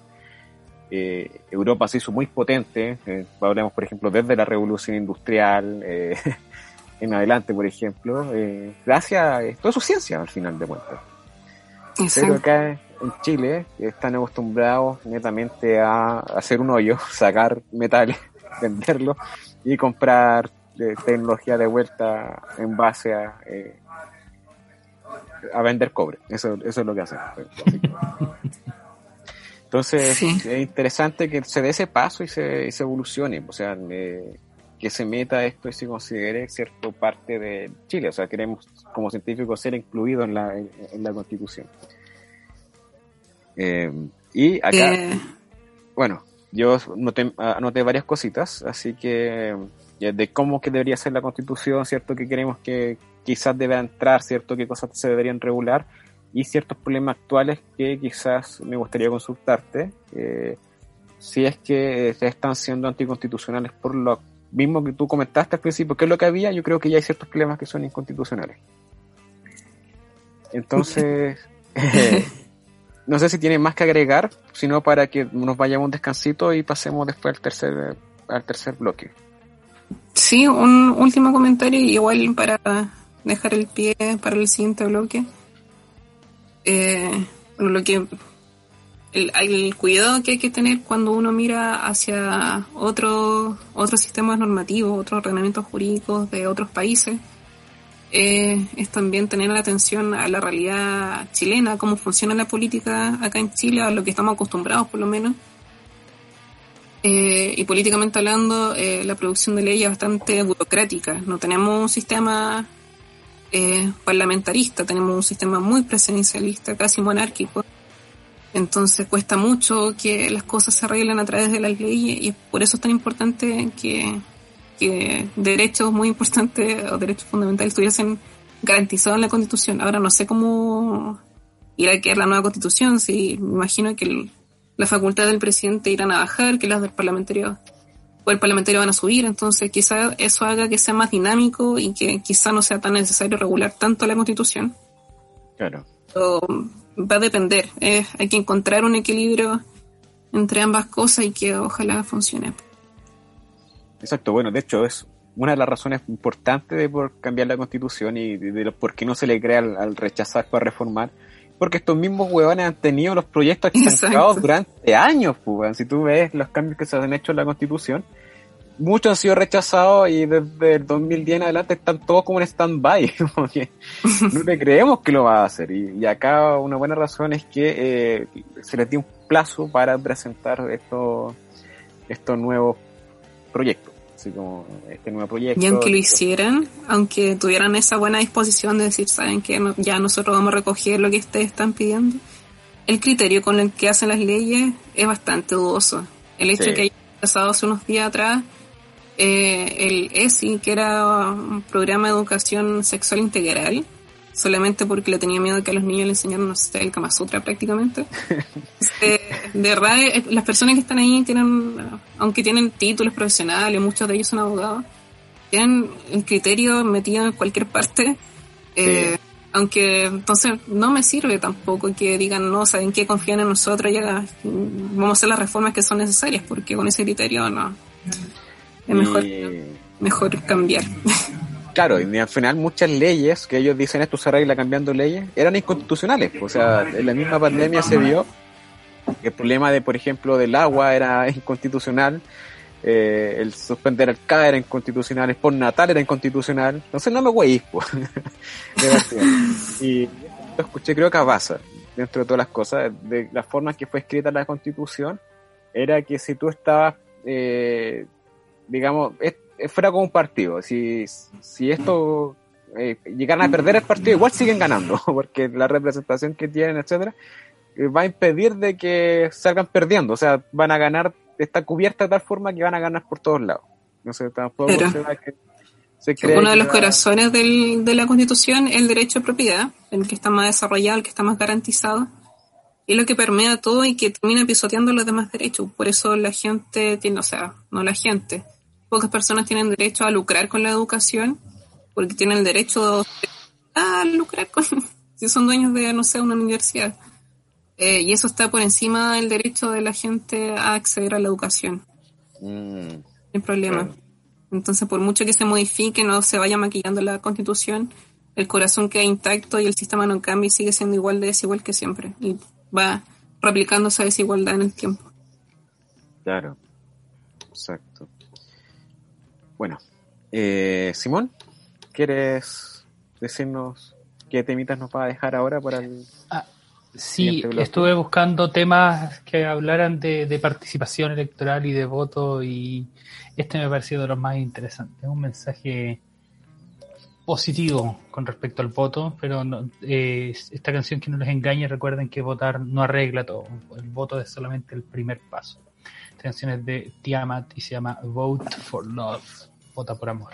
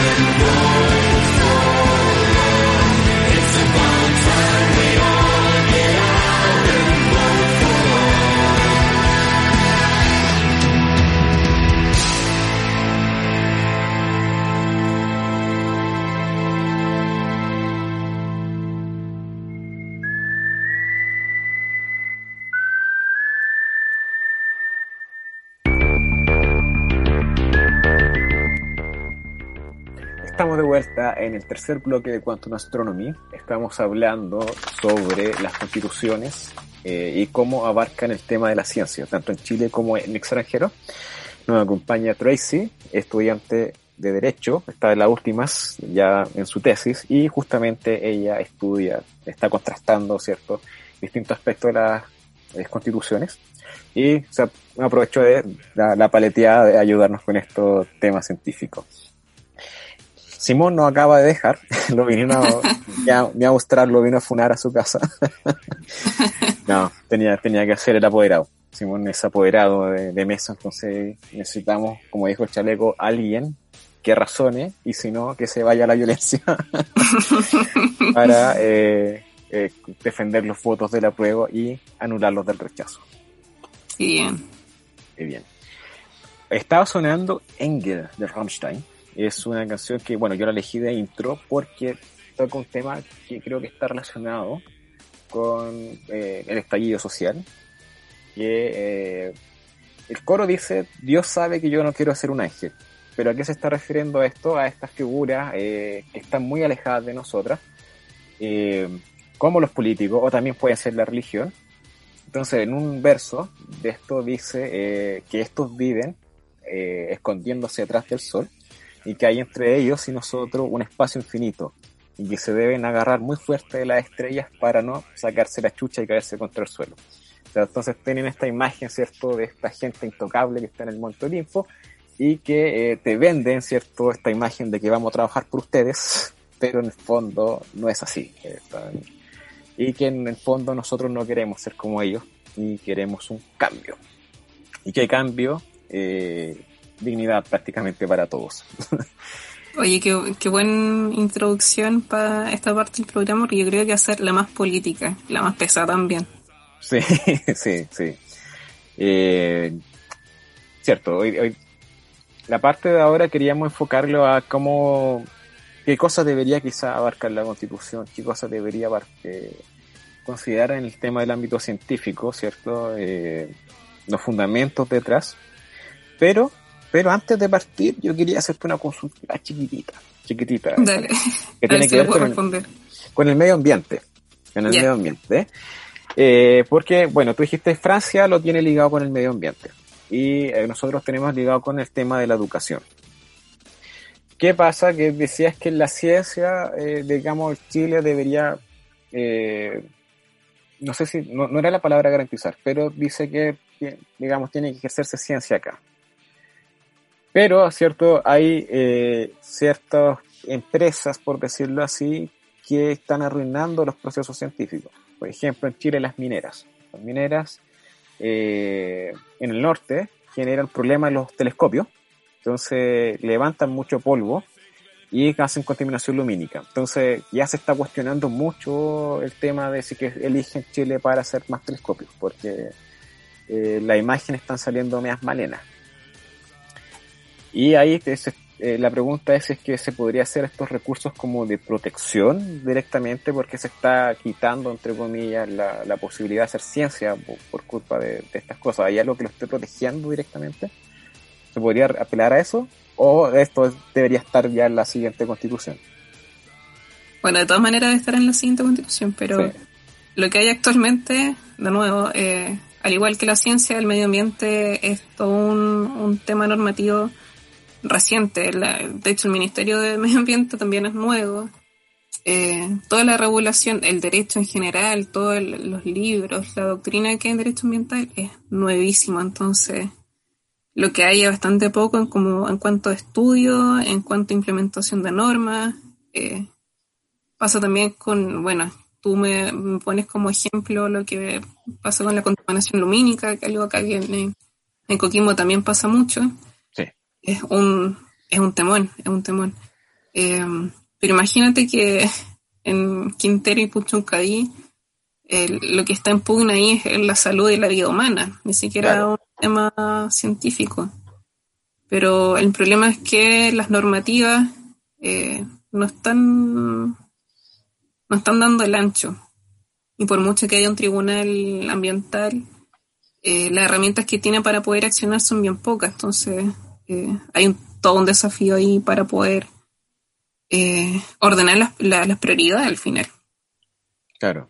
Que este discurso muy neoliberal de el desarrollo por el desarrollo, eh, la, acumulación de capital para que esto chorree a la gente y traiga progreso eh, para todos, no puede tener un costo tan alto como la salud de una población o la imagen de Chile a nivel mundial en cuanto a la astronomía. Pues. Es un recurso y un valor nacional súper importante que nos está viendo reflejado. Exacto. De hecho, es algo, si tanto les gusta la parte de exportación y cosas así, es un recurso importante de Chile, los cielos que tiene. Eh, claro, la, la pregunta ahí es, ¿qué tanto estoy dispuesto a sacrificar para meterlo en el negocio de la compra-venta? O sea, que ¿cierto? Ya se ve que muchas cosas se ven más que nada como un, negocio en vez que derecho. Entonces, el derecho a la educación ya se ve obviamente un negocio, la salud se vuelve negocio y el medio ambiente y la salud de la gente también se vuelve negocio. Claro. Como te decía, en el caso de, de, de Quintero que es lo que más he estudiado, porque también me gusta mucho el derecho ambiental, estoy haciendo un curso de eso, eh, el problema ahí fueron la, eh, las máximas de contaminación, estos rangos de que hay, que son por empresa, como cada empresa tiene su cuota de contaminación, el problema que ocurre ahí es que eh, son varias empresas juntas. Entonces, en su conjunto superan la normativa, pero cada una no la está violando. Entonces, hay un problema de diseño y eh, cuando hay un problema de diseño y hay derechos de propiedad que ya están incorporados en los patrimonios de estas empresas, es muy difícil, ya tendría que, no sé, entrar a expropiar. No te estoy escuchando. ¿En serio? Sí, ahora sí. Como que se haya cortado el audio. No sé hasta qué parte escuchaste. Eh, hasta que escuché expropiación. no sé si no intervinieron en la conversación. Puede ser. Eh, Claro, el problema eh, es que no hay mecanismo para solucionar esos, esos problemas. Sí, bueno, como experiencia, en el tiempo. Como experiencia, yo el año pasado le estuve haciendo clase a ingeniería ambiental. Le hice, dentro de todos los cursos que tenía, le hice electro a ellos. Y eh, claro, tenía alumnas que vivían en Puchuncaví y estaban combatiendo harto contra el tema de la contaminación, pero me decían exactamente lo mismo, que estaban en, contra de las cuerdas con los temas de normativas que, que regulan la contaminación ahí. Y es como algo obvio, es como, weón, si toda la gente se pone a contaminar un lado, aunque tú estés contaminando un poco, estáis dejando la cagada igual, po. pero no le interesa. O sea, hay plata detrás y y, es lo que al final avala el Estado. Y ahí fallaron también los modelos porque tiene que haber habido algún, alguna persona, quizá un ingeniero, que no previó esa situación o no la quiso prever o hizo la vista gorda simplemente porque sí, bueno, el billete pesa más. Exactamente, exactamente. Bueno, algo que debería estar también metido en nuestra constitución, el tema de los medios ambientes. Sin duda, sin duda. Porque eso también es una forma que tiene el problema la, actual los modelos económicos de que eh, cómo miden el crecimiento de un país. Entonces a ellos, por ejemplo, muchas veces no les importa eh, eh, tener un árbol de 3.000 años de antigüedad como patrimonio cultural, la cual le importa que esté talada y que se pueda sacar recursos y que se pueda vender directamente. o, o estas cosas que directamente no se le pueden poner precio, como al cielo. Eh, hay problemas. claro, de hecho, iba a entrar en eso ahora, porque hay, unos problemitas ahí también. Eh, falta que se pongan creativos y lo, logren. Claro, entonces aquí en Chile no se amortigua eso. Entonces hay, hay, problemas que, bueno, no me quiero ir por la parte de economía, tampoco soy experto, pero sí sé matemáticas. Entonces, todas estas cosas no se regulan bien. Entonces, hay otro problema que hay detrás de todo esto. Los intereses son con estos súper ricos, para que la gente vaya conectando un poco los, los, cabos. Porque es, cuático que en Chile eh, tengas, eh, dentro de esta lista de multimillonarios que hay en todo el mundo, tengas varios chilenos metidos ahí, siendo que Chile es un país súper chico, ¿cachai? Porque tiene gente tan millonaria ahí. ¿Y cuál es el daño que le hacen al país, estos súper ricos? Eso se puede ver matemáticamente la, digamos, tú necesitas que para que esté la economía activa, que haya flujo de dinero, que el dinero se mueva. Entonces estos tipos son los que se llaman atractores, ¿cierto? O son sumideros. Prácticamente el flujo de dinero va a estas personas, pero ellos más atrapan de que lo que circula. Por algo están acumulando esas grandes fortunas. Entonces estancan el dinero. Es como que tuvieras un río y tuvieras muchas vertientes que agarran el agua y no están dejando como agua en el río. Y la única, ¿quiénes son los que ponen agua en el río? Eh, son la gente pobre. Tú necesitas que haya un montón de gente que gaste su dinero inmediatamente, que queden sin nada y que lo pongan en circulación. Y lo mismo, no basta solamente con eso, que te estrujan y te crean deudas virtuales para que haya más dinero virtual dando vuelta y estos tipos lo acaparen. Pues. Y el modelo está diseñado para que estos tipos de, tomen ese dinero y tomen los recursos y todo y, se protegen. Eh, era justamente el tema que, que quería tocar ahora porque ya hicimos un análisis bien, eh, bueno, somero en realidad bien bien liviano sobre lo que debiese estar o, o lo que hay, lo que podría ser mirando hacia afuera en realidad, o las leyes, los tratados internacionales, pero nunca eso va a ser suficiente. No es solamente, no podemos quedarnos contentos con que hay un artículo en la Constitución que diga la ciencia es importante o la ciencia debe estar no es, no es suficiente porque eh, acabamos de poner absolutamente política, el, ese es el, sistema completo el que está influyendo en cómo funcionan las cosas. No es. Eh, bueno, nosotros tenemos un estado subsidiario. Me imagino que lo han escuchado mucho, eh, no sé, Jaime Baza.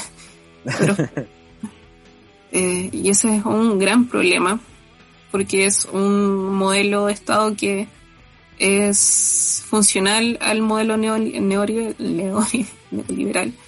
eh, en que lo que hace es reducir el Estado, tener un Estado muy pequeño, eh, en que solo aparece cuando el privado no está, y que una lógica bastante mediocre en cuanto a políticas públicas, porque eh, muchas veces le entrega al, sector privado eh, ámbitos del desarrollo humano tan importantes como la educación. O la salud también. O la salud, la vivienda, eh, muchas cosas. Entonces... Y eso, digamos, precariza mucho el, acceso a o sea, los servicios que te entrega el, sistema público en, en, contraste con el privado. Entonces te obliga de alguna forma, si busca algo mejor, netamente entrar al privado no es como una competencia justa. Entonces, si tú comparas la educación pública con la privada, son abismal la diferencia con la salud, pero para, por eso se generaba esta disyuntiva, ¿cierto?, entre lo que pensaba Mañalich, por ejemplo, del mejor sistema de salud del, mundo. Pero obvio, si te entendí en la alemana, obvio que va a ser maravilloso, pero si te entendí, no sé, pues, bueno, en la posta central eh, es terrible, pues, los médicos no dan abasto, no tienen insumos, oh, eh, están colapsados, etcétera. No, no, es, no es lo mismo. lo mismo con los colegios. De hecho, mm, investigación científica, tú me sabrás eh, decir si estoy bien o mal. Eh, el financiamiento, yo creo que en un 80% debe provenir del sector privado. Mm, mm, no sí. lo que leí por algunas partes, no. no. Sí. Eso decía eh, la Libertad y Desarrollo, no sé si creerles tanto. a ver, es que eh, depende del área, pero Fondesit, el antiguo, ¿cierto? Entregaba lucas para hacer y ahora es ANID.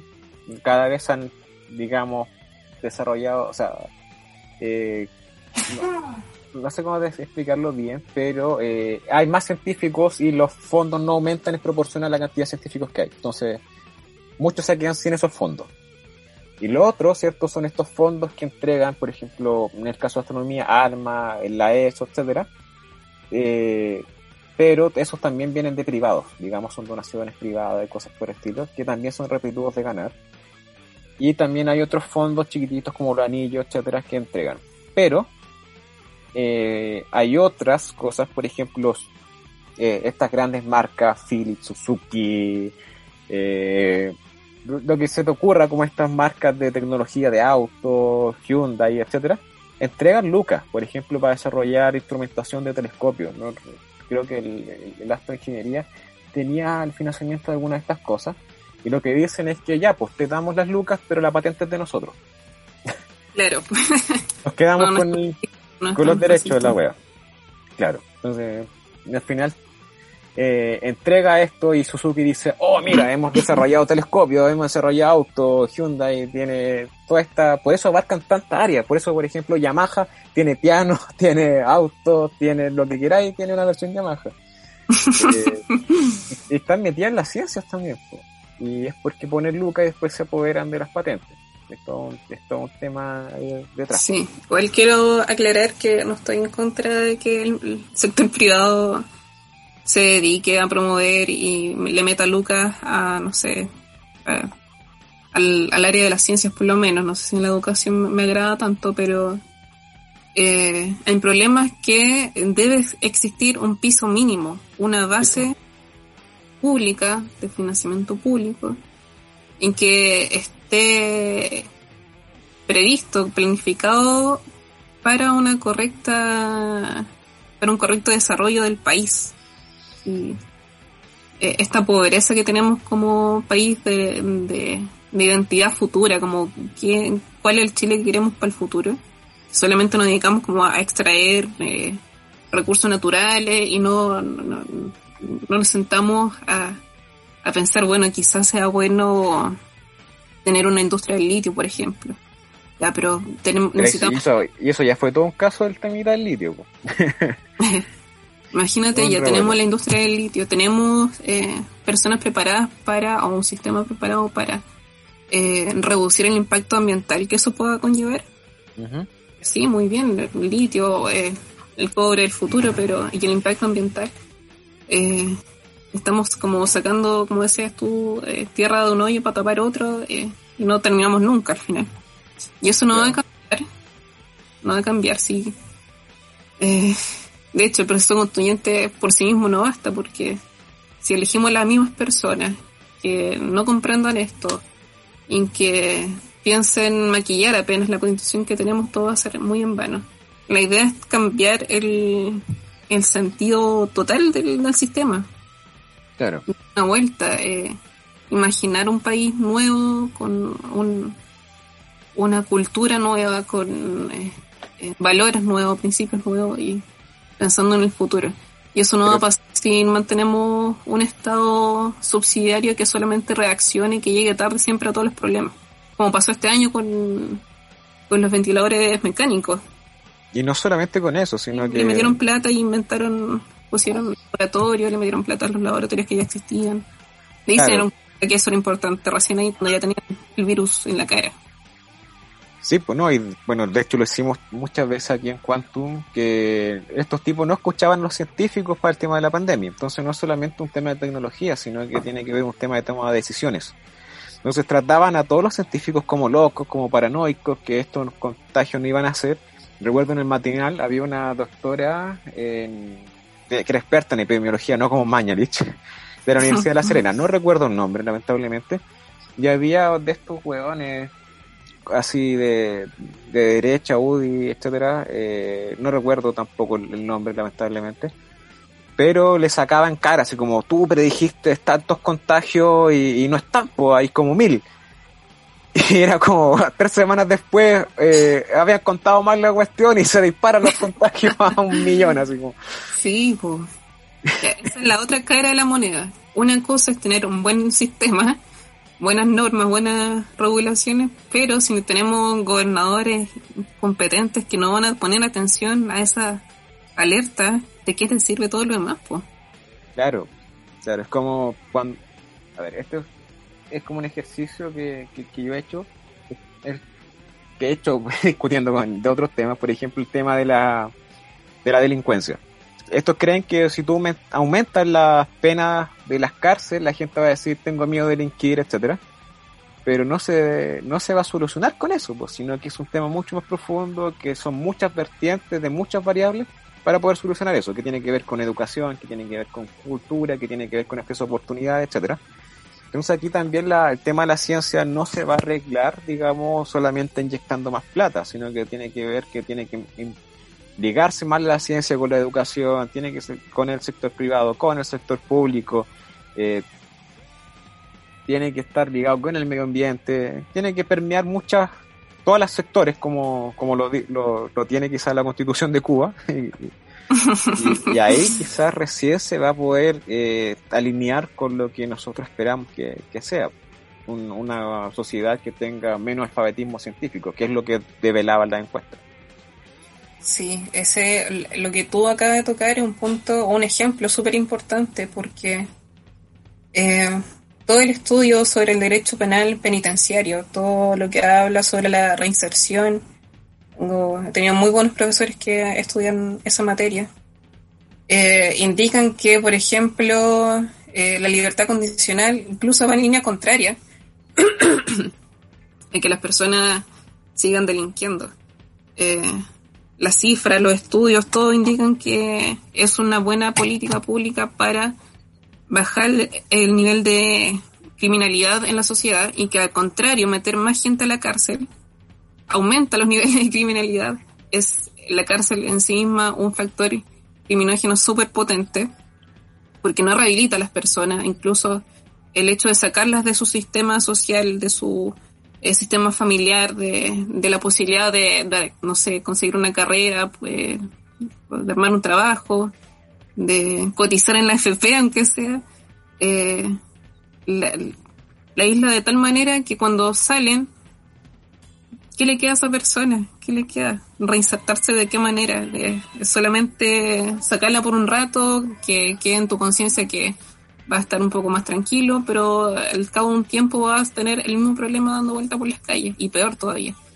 Y esa falta de comprensión es terrible, y sé que es un tema complejo de aceptar que, genera mucho anticuerpo, porque tampoco estoy diciendo que hay que soltar a, a los presos y dejarlos libres en las calles, hay que hacer muchos matices según los tipos de delitos, claramente, pero eh, el problema es que, y aquí voy, me devuelvo al tema central, eh, meter gente a la cárcel o crear leyes penales donde aumentan las penas es súper popular. Eh, decir, ¿sabes qué? Yo estoy a favor de la pena de muerte, por ejemplo, te puede hacer ganar una elección. Claro. Lo que pasa en Estados Unidos. Exacto. Y mientras eso se mantenga así, mientras la gente se mantengan en esa en ese desconocimiento y crea que no sé la pena de muerte es efectiva eh, van a haber políticos diciendo no yo estoy a favor de esto aunque no lo crean pero es para estar ahí para poder acceder a ese cargo de poder y a esos sueldos. Entonces el sistema al final no cambia no mejora y se ignora la evidencia científica que está ahí disponible. Y pasa con todas las áreas no solamente con el derecho penal también pasa con eh, en derecho ambiental, con derecho de empresa, no sé, con todo, porque al final lo que imprima es, es eso. Y se corta el, el, asunto al final. Y el problema con la ciencia es que, como decía al principio, los científicos, las personas que se dedican a investigar, no son un grupo que determinan elecciones. Nadie va a decir, oye, ¿qué están pensando estos, estas personas para ver si puedo conseguir sus votos? No, se van a preocupar más de lo que piensan los evangélicos. Por ejemplo, los evangélicos son un grupo de poder muy grande. No los científicos. Entonces, ahí hay un desafío gigante para ustedes. Les dejo esa tarea. sí, bueno, de hecho... Científicos del mundo unidos, como de no se organizan, el sistema no, no va a cambiar. Y, y como decía hace un momento, tenemos un proceso constituyente ya en marcha eh, esperemos que gane la prueba y que gane por harto. Pero si no tenemos constituyentes que se interesen en el tema o que no seamos capaces de instalar estos temas como debate público, debate de interés público, ¿qué tanto podemos cambiar al final? Pues? Claro, claro. Entonces, vámonos, yo creo, para que no salga mucho más, eh, ¿a qué cosas debería tener la Constitución? Y yo tengo aquí varias ideas que he estado filtrando. Entonces, lo primero es de alguna forma eh, darse cuenta eh, que la gente sí está interesada en, ciencia en Chile. Eso yo lo puedo notar y se puede ver, por ejemplo, que han visto a Massa, etcétera. con que más allá en estadios de, de, charla, la gente está buscando programas, eh, consume esta cuestión. Entonces cada vez van a haber nuevas generaciones de científicos y, probablemente van a ir aumentando el número. Entonces se tiene que adaptar, ¿cierto? Eh, esta constitución general, probablemente hay que ser un poco visionario y también imaginarse y ponerse como parche ante la herida de qué es lo que viene a futuro. Entonces, obviamente, eh, tanto las generaciones actuales como las nuevas van a tener que tomar ciertos roles en la sociedad. Entonces, lo primero es que ojalá hayan fondos. eh, de alguna forma que se garantice, no solamente como con palabras de decir, que se haga ciencia en Chile, sino que de alguna forma se entienda la importancia que hay detrás y, para que se entienda la importancia, eso es, digamos, eh, de mi punto de vista, vicioso, porque tienes que tener gente que esté también mostrando y explicando que, para qué sirve eso. Y para eso también necesitáis plata, cosa que nunca ha habido. Entonces, de alguna forma, yo pienso que tiene que estar cierto eh, que se garantice, no sé si directamente que pongan montos, pero que se dé una énfasis a que no, no coge ciencias con, con Lucas. Entonces, eso va a hacer que haya una participación científica también en la política, y ahí es donde quería llegar. Eh, el, rol del científico no solamente se va a, ligar, ¿cierto?, a, estudiar la naturaleza, sino que tienes que también saber cómo funciona la tecnología. Y también, obviamente, eh, influir en las decisiones. Si en el Congreso se está debatiendo, por ejemplo, cuál va a ser el impacto de crear una hidroeléctrica en tal parte, la mayoría de esos weones no saben ni siquiera cómo funciona la hidroeléctrica, ni cómo, cuál sería el impacto ambiental, etcétera. O sea, y tampoco ni siquiera van a trabajar. la mayoría de ellos. Eh, entonces, tiene que haber gente detrás de toda esa toma de decisiones. O sea, tiene que haber un porcentaje que esté ahí metido y que no sea solamente un, un asesor pagado que buscó en Wikipedia, sino que que hay un análisis crítico en cada de las tomas de decisiones que puedan tener que ver con ciencia. Y se viene un futuro, ¿cierto? Eh, aquí quería también hacer hincapié, donde se van a necesitar científicos para tomar decisiones, porque se vienen catástrofes complicadas, por ejemplo, de, agotamiento de recursos eh, en los próximos años por ejemplo, van a haber problemas de agua. En Ciudad de México se está hundiendo, va a quedar sin agua pronto y muchas ciudades están extrayendo, por ejemplo, más agua de las napas de lo que la llenan la lluvia. Entonces, en Chile, por suerte, Santiago, eh, yo conozco Santiago, eh, saca el agua de la cordillera, de los ríos que van generando, pero otras sacan de las napas y se va a generar un problema. Entonces, si no tienes científico ahí previendo eso, tomando decisiones, yo creo que se va a generar un problema. Y, por ejemplo, en la astronomía vamos a tener el problema que son la cantidad de satélites que hay dando vueltas. Entonces, si tienes eh, Elon Musk con su Starlink, con su cuestión, va a dejar la cagada y, va a matar probablemente la radioastronomía y va a matar probablemente la astronomía óptica en, que en tierra. Entonces ahí Chile va a, va a perder el protagonismo científico que, que, tiene, por ejemplo. Y ahí estaríamos no hace, es asegurando la, la, ejecución de la ciencia en Chile, de por lo menos del área de la astronomía. Imagino que también puede pasar eh, con biología, con, que, por ejemplo, si no se protege la Antártica y de algún momento deciden explotarla, o, un montón de, de, zonas que dicen, no sé, pues, imagínate en, la Patagonia, dicen, no encontramos un recurso de petróleo, vamos a, vamos a romperlo porque hay plata, pues, ¿cachai? etcétera. Entonces, tiene que haber participación política de la ciencia atrás, pero para eso, obviamente, también tiene que haber fondo y también que las carreras evolucionen, no solamente para prepararte de la academia, sino que te permitan eh, permear en esta, en esta área. Estoy muy de acuerdo con todo, porque están muy encerrados en la academia ustedes. Sí, exactamente. Tienen que atreverse a meterse en política, asociarse las manos, a ser impopulares. Eh pero hablar con la razón, honor a la verdad siempre. Claro, es que esa es la cuestión. Muchos tienen el miedo a cagarla, a meter la pata. y aquí va a pasar con mi imagen. Como si los que no estudiaran no. no, claro. Sí. Claro. Pero bueno, uno echando a perder muchas veces aprende. Entonces, yo creo que eso, el temita de los fondos es importante porque va a preocupar muchas cosas. Bueno, no sé si se puede definir fondo una constitución, pero sí que garantice por lo menos que no vaya a pasar lo que pasó ahora, eh, este corto grande fondo, porque eh, no está dando abasto la cantidad de plata para la ciencia. Y si tú ves hacia dónde se destinaron los fondos el próximo año, era como, ok, el Congreso lo, se subió 180% en la cantidad de, de fondos, el Ministerio de Hacienda también se subió una cantidad enorme, y el que recauda impuestos, el que reparte la torta, eh, y le bajaron a entidades como el CERNAC, le bajaron al Sename, le bajaron la ciencia, y es como, dicen no tenemos plata, y es como, ok, si tú no sabes qué es lo que, que hacemos nosotros, pero yo tampoco tengo muy claro que vaya a ser tú si te dedicas a recaudar impuestos y te está aumentando como el 200% de tus ingresos, pues, como, eh, no sé. Eh, ahí hay algo que, que, me causa ruido. Y al final eh, es importante, pues. Es importante la, cómo vaya a quedar la constitución y cómo eh, se configura el poder político. Es muy importante por quién votar, saber eh, cuáles son sus intereses. eh, Exacto. Todo, todo. Exacto. De hecho, por ejemplo, en Alemania, eh, Angela Merkel es física. Ella se dedica a eso.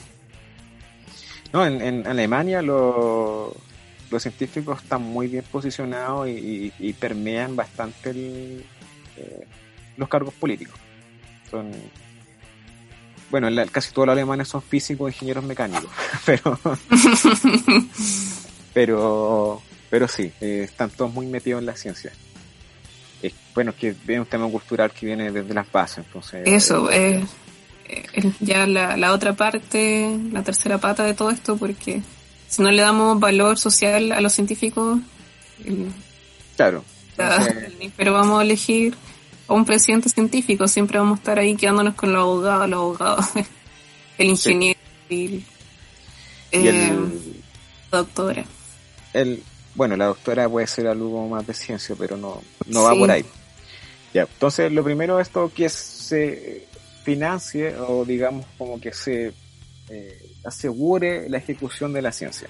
Y no solamente eso es con fondos, sino que también digamos con o sea, de fondo me, refiero al cacha, así como vamos a pagar y esto es lo que tenéis para Sino que también se protejan los laboratorios donde se hacen ciencia. Y uno de esos es como el tema de las mineras que están destruyendo el Starlink que va a contaminar el cielo.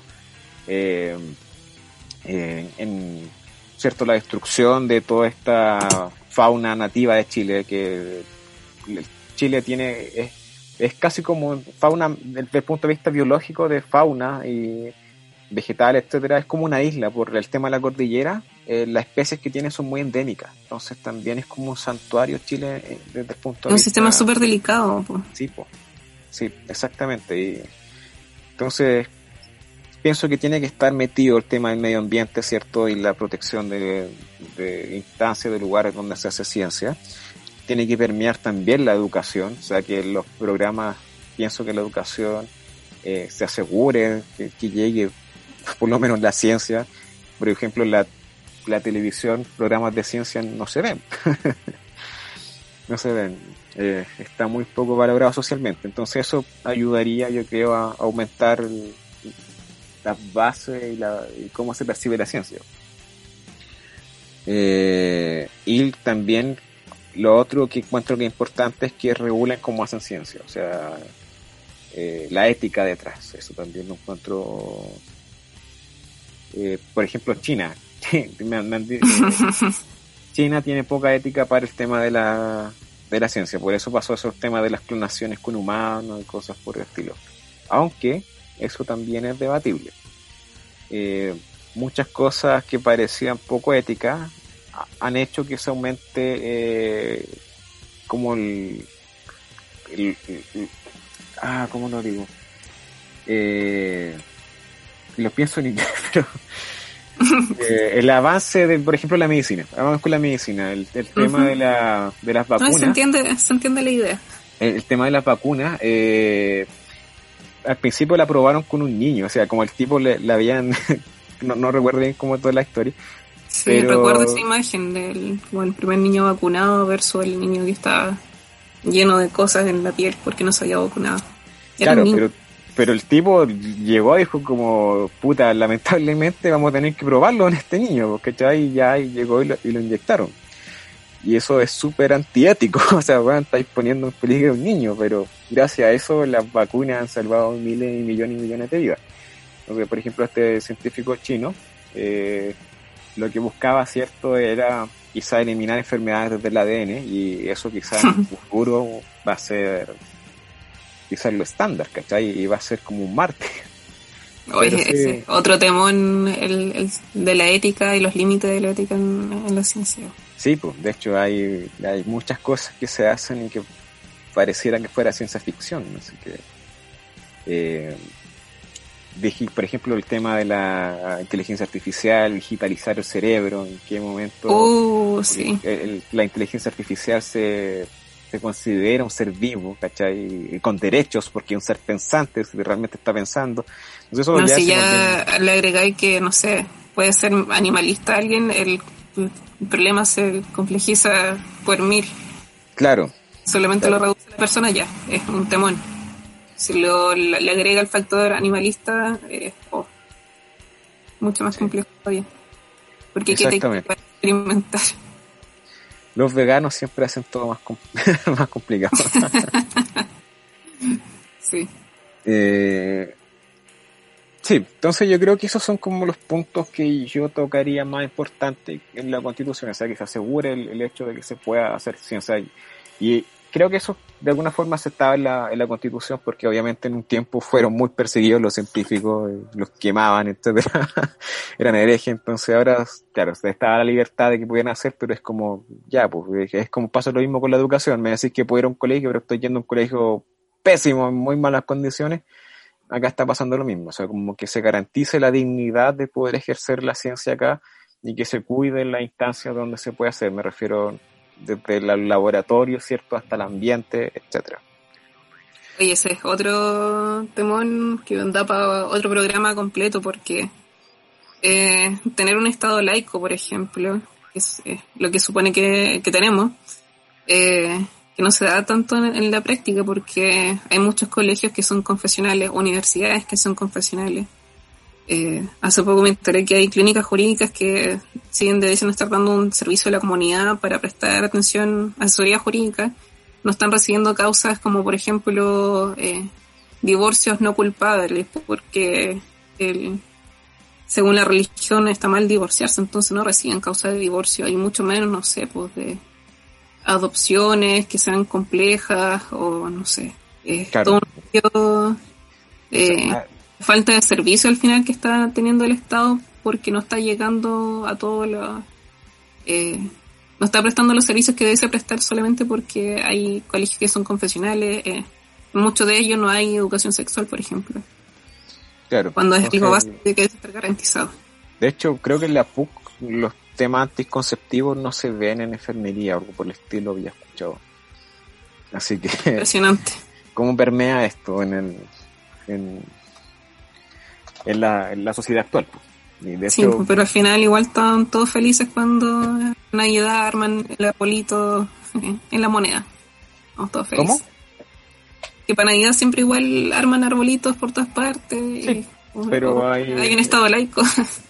Bueno, pues en todo caso el, el arbolito tampoco es cristiano. No, no es pagano, pero...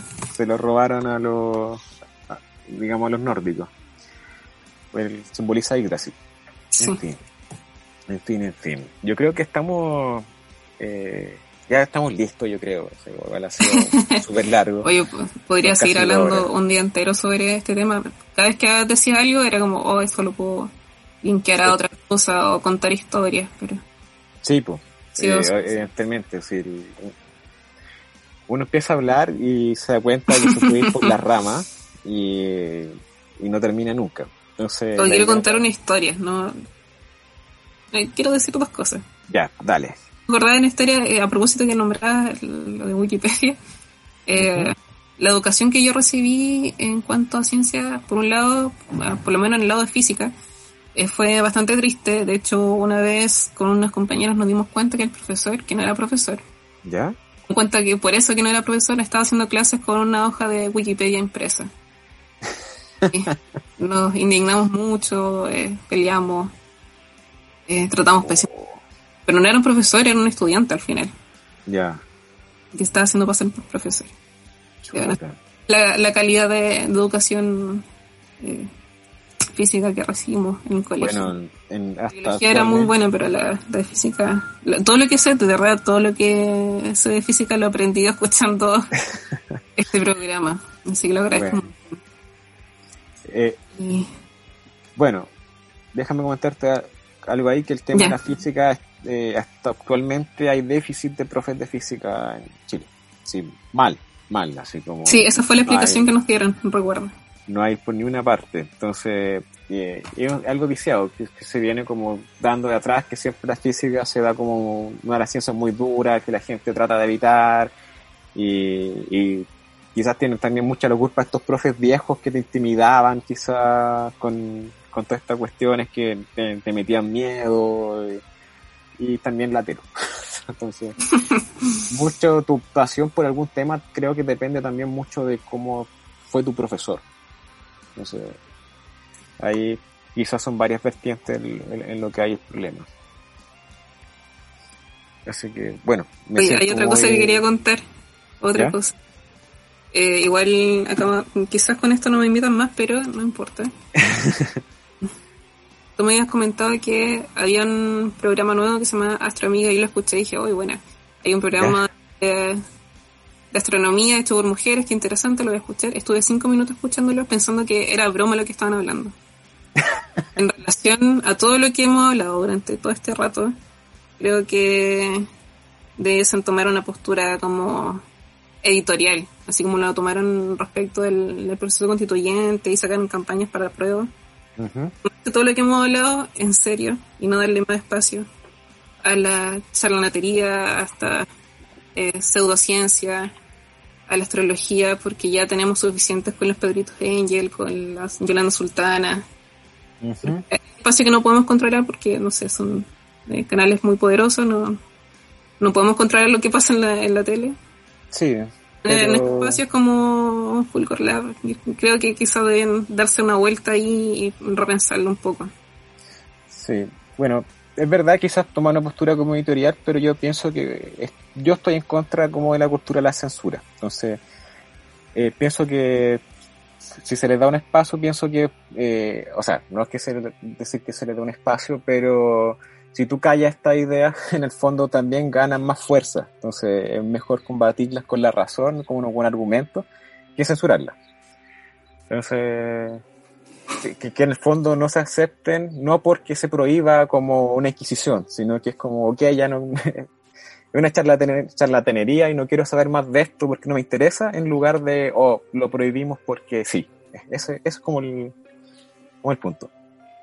Pero sí, o sea, tiene razón, o sea, por mí que no, ojalá que no hubiera más estas cosas, pero siento que como cortar así, no sé si sea la, la mejor forma, ¿cierto? Porque poner una advertencia al principio, así como. claro, esto Un mensaje de negro y blanco. Claro. todo lo que sigue en este programa, por favor. Claro, que choca con la libertad de culto, la libertad de creer y cosas por el estilo. Entonces, éticamente se, se, debe combatir eh, a través del conocimiento, a través de enseñar, a través de citar eh, argumentos. Entonces, eso, es como por lo menos mi... Ya, pero a, modo de, de conclusión, eh, nada, pues hay un desafío gigante por delante. Sí. Tenemos un proceso constituyente a puertas de... Bueno, ya comenzó en realidad. Eh, ya hay que participar, hay que incidir, hay que opinar, hay que hablar, debatir, imponer en la mesa los temas que creemos que son importantes como este. Eh, no tener miedo a eso. Eh, y tampoco tenerle miedo a soñar como en grandes y pensar en un país bacán, como en el país que de verdad nos gustaría vivir, como decir, que bacán que nací y que caí en este país y no esta desgracia de, de querer de Latinoamérica. Sí, por favor, sáquenme de acá. no, como quiero estar aquí así. Sí, y respecto a eso, eh, no basta con votar. De hecho, al día siguiente de votar hay que meterse como a idear esta nueva constitución, este nuevo país y al día siguiente de aprobarse la nueva constitución hay que seguir trabajando porque probablemente lo que vayamos a aprobar ni siquiera sea de todo nuestro gusto. Entonces, es un compromiso de vida, de de entenderlo como algo importante y en lo cual tenemos que dedicarle cada día de nuestros días. Exactamente, exactamente. Oye Tracy, muchas gracias por venir. Esperamos invitarte pronto. En serio, quiero muchos temas muy interesantes que en verdad me gustaría discutir en algún momento. Así que ojalá pudieras venir, de verdad. Oh, gracias a ti por la invitación. muy de verdad me, quedaría conversando mucho rato más. Podemos profundizar. Exacto. para otro día. Sí, y con una cervecita la próxima. sí. Ojalá con mejor eh, clima. Sí. Con mejor clima. Oye, los vamos a dejar con un tema, eh, con este tema de Rammstein que se llama Ich will, que significa como yo quiero, que habla de esto como quiero que me escuchen, por favor, así como quiero que me entiendan. Así que los dejamos con esto. Recuerden, vayan a votar, lapicito azul no siga los que se, han dicho en las campañas de, redes sociales, no ponga eh, asamblea constituyente, etcétera. Vaya, ponga la rayita y listo. No, no, y ojalá sean apoderados. Exacto, exacto. Así que eh, cumpla su rol cívico y obviamente después celebremos cuando gane el apruebo. Eso que esté muy bien, cuídense harto. Chao, chao. chao. Ich will.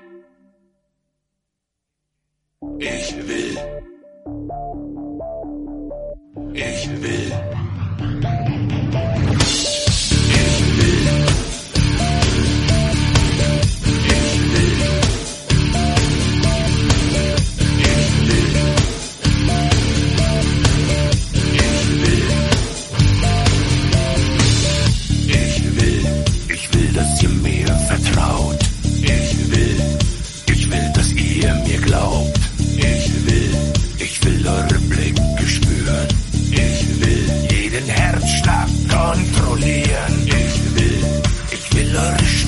girl.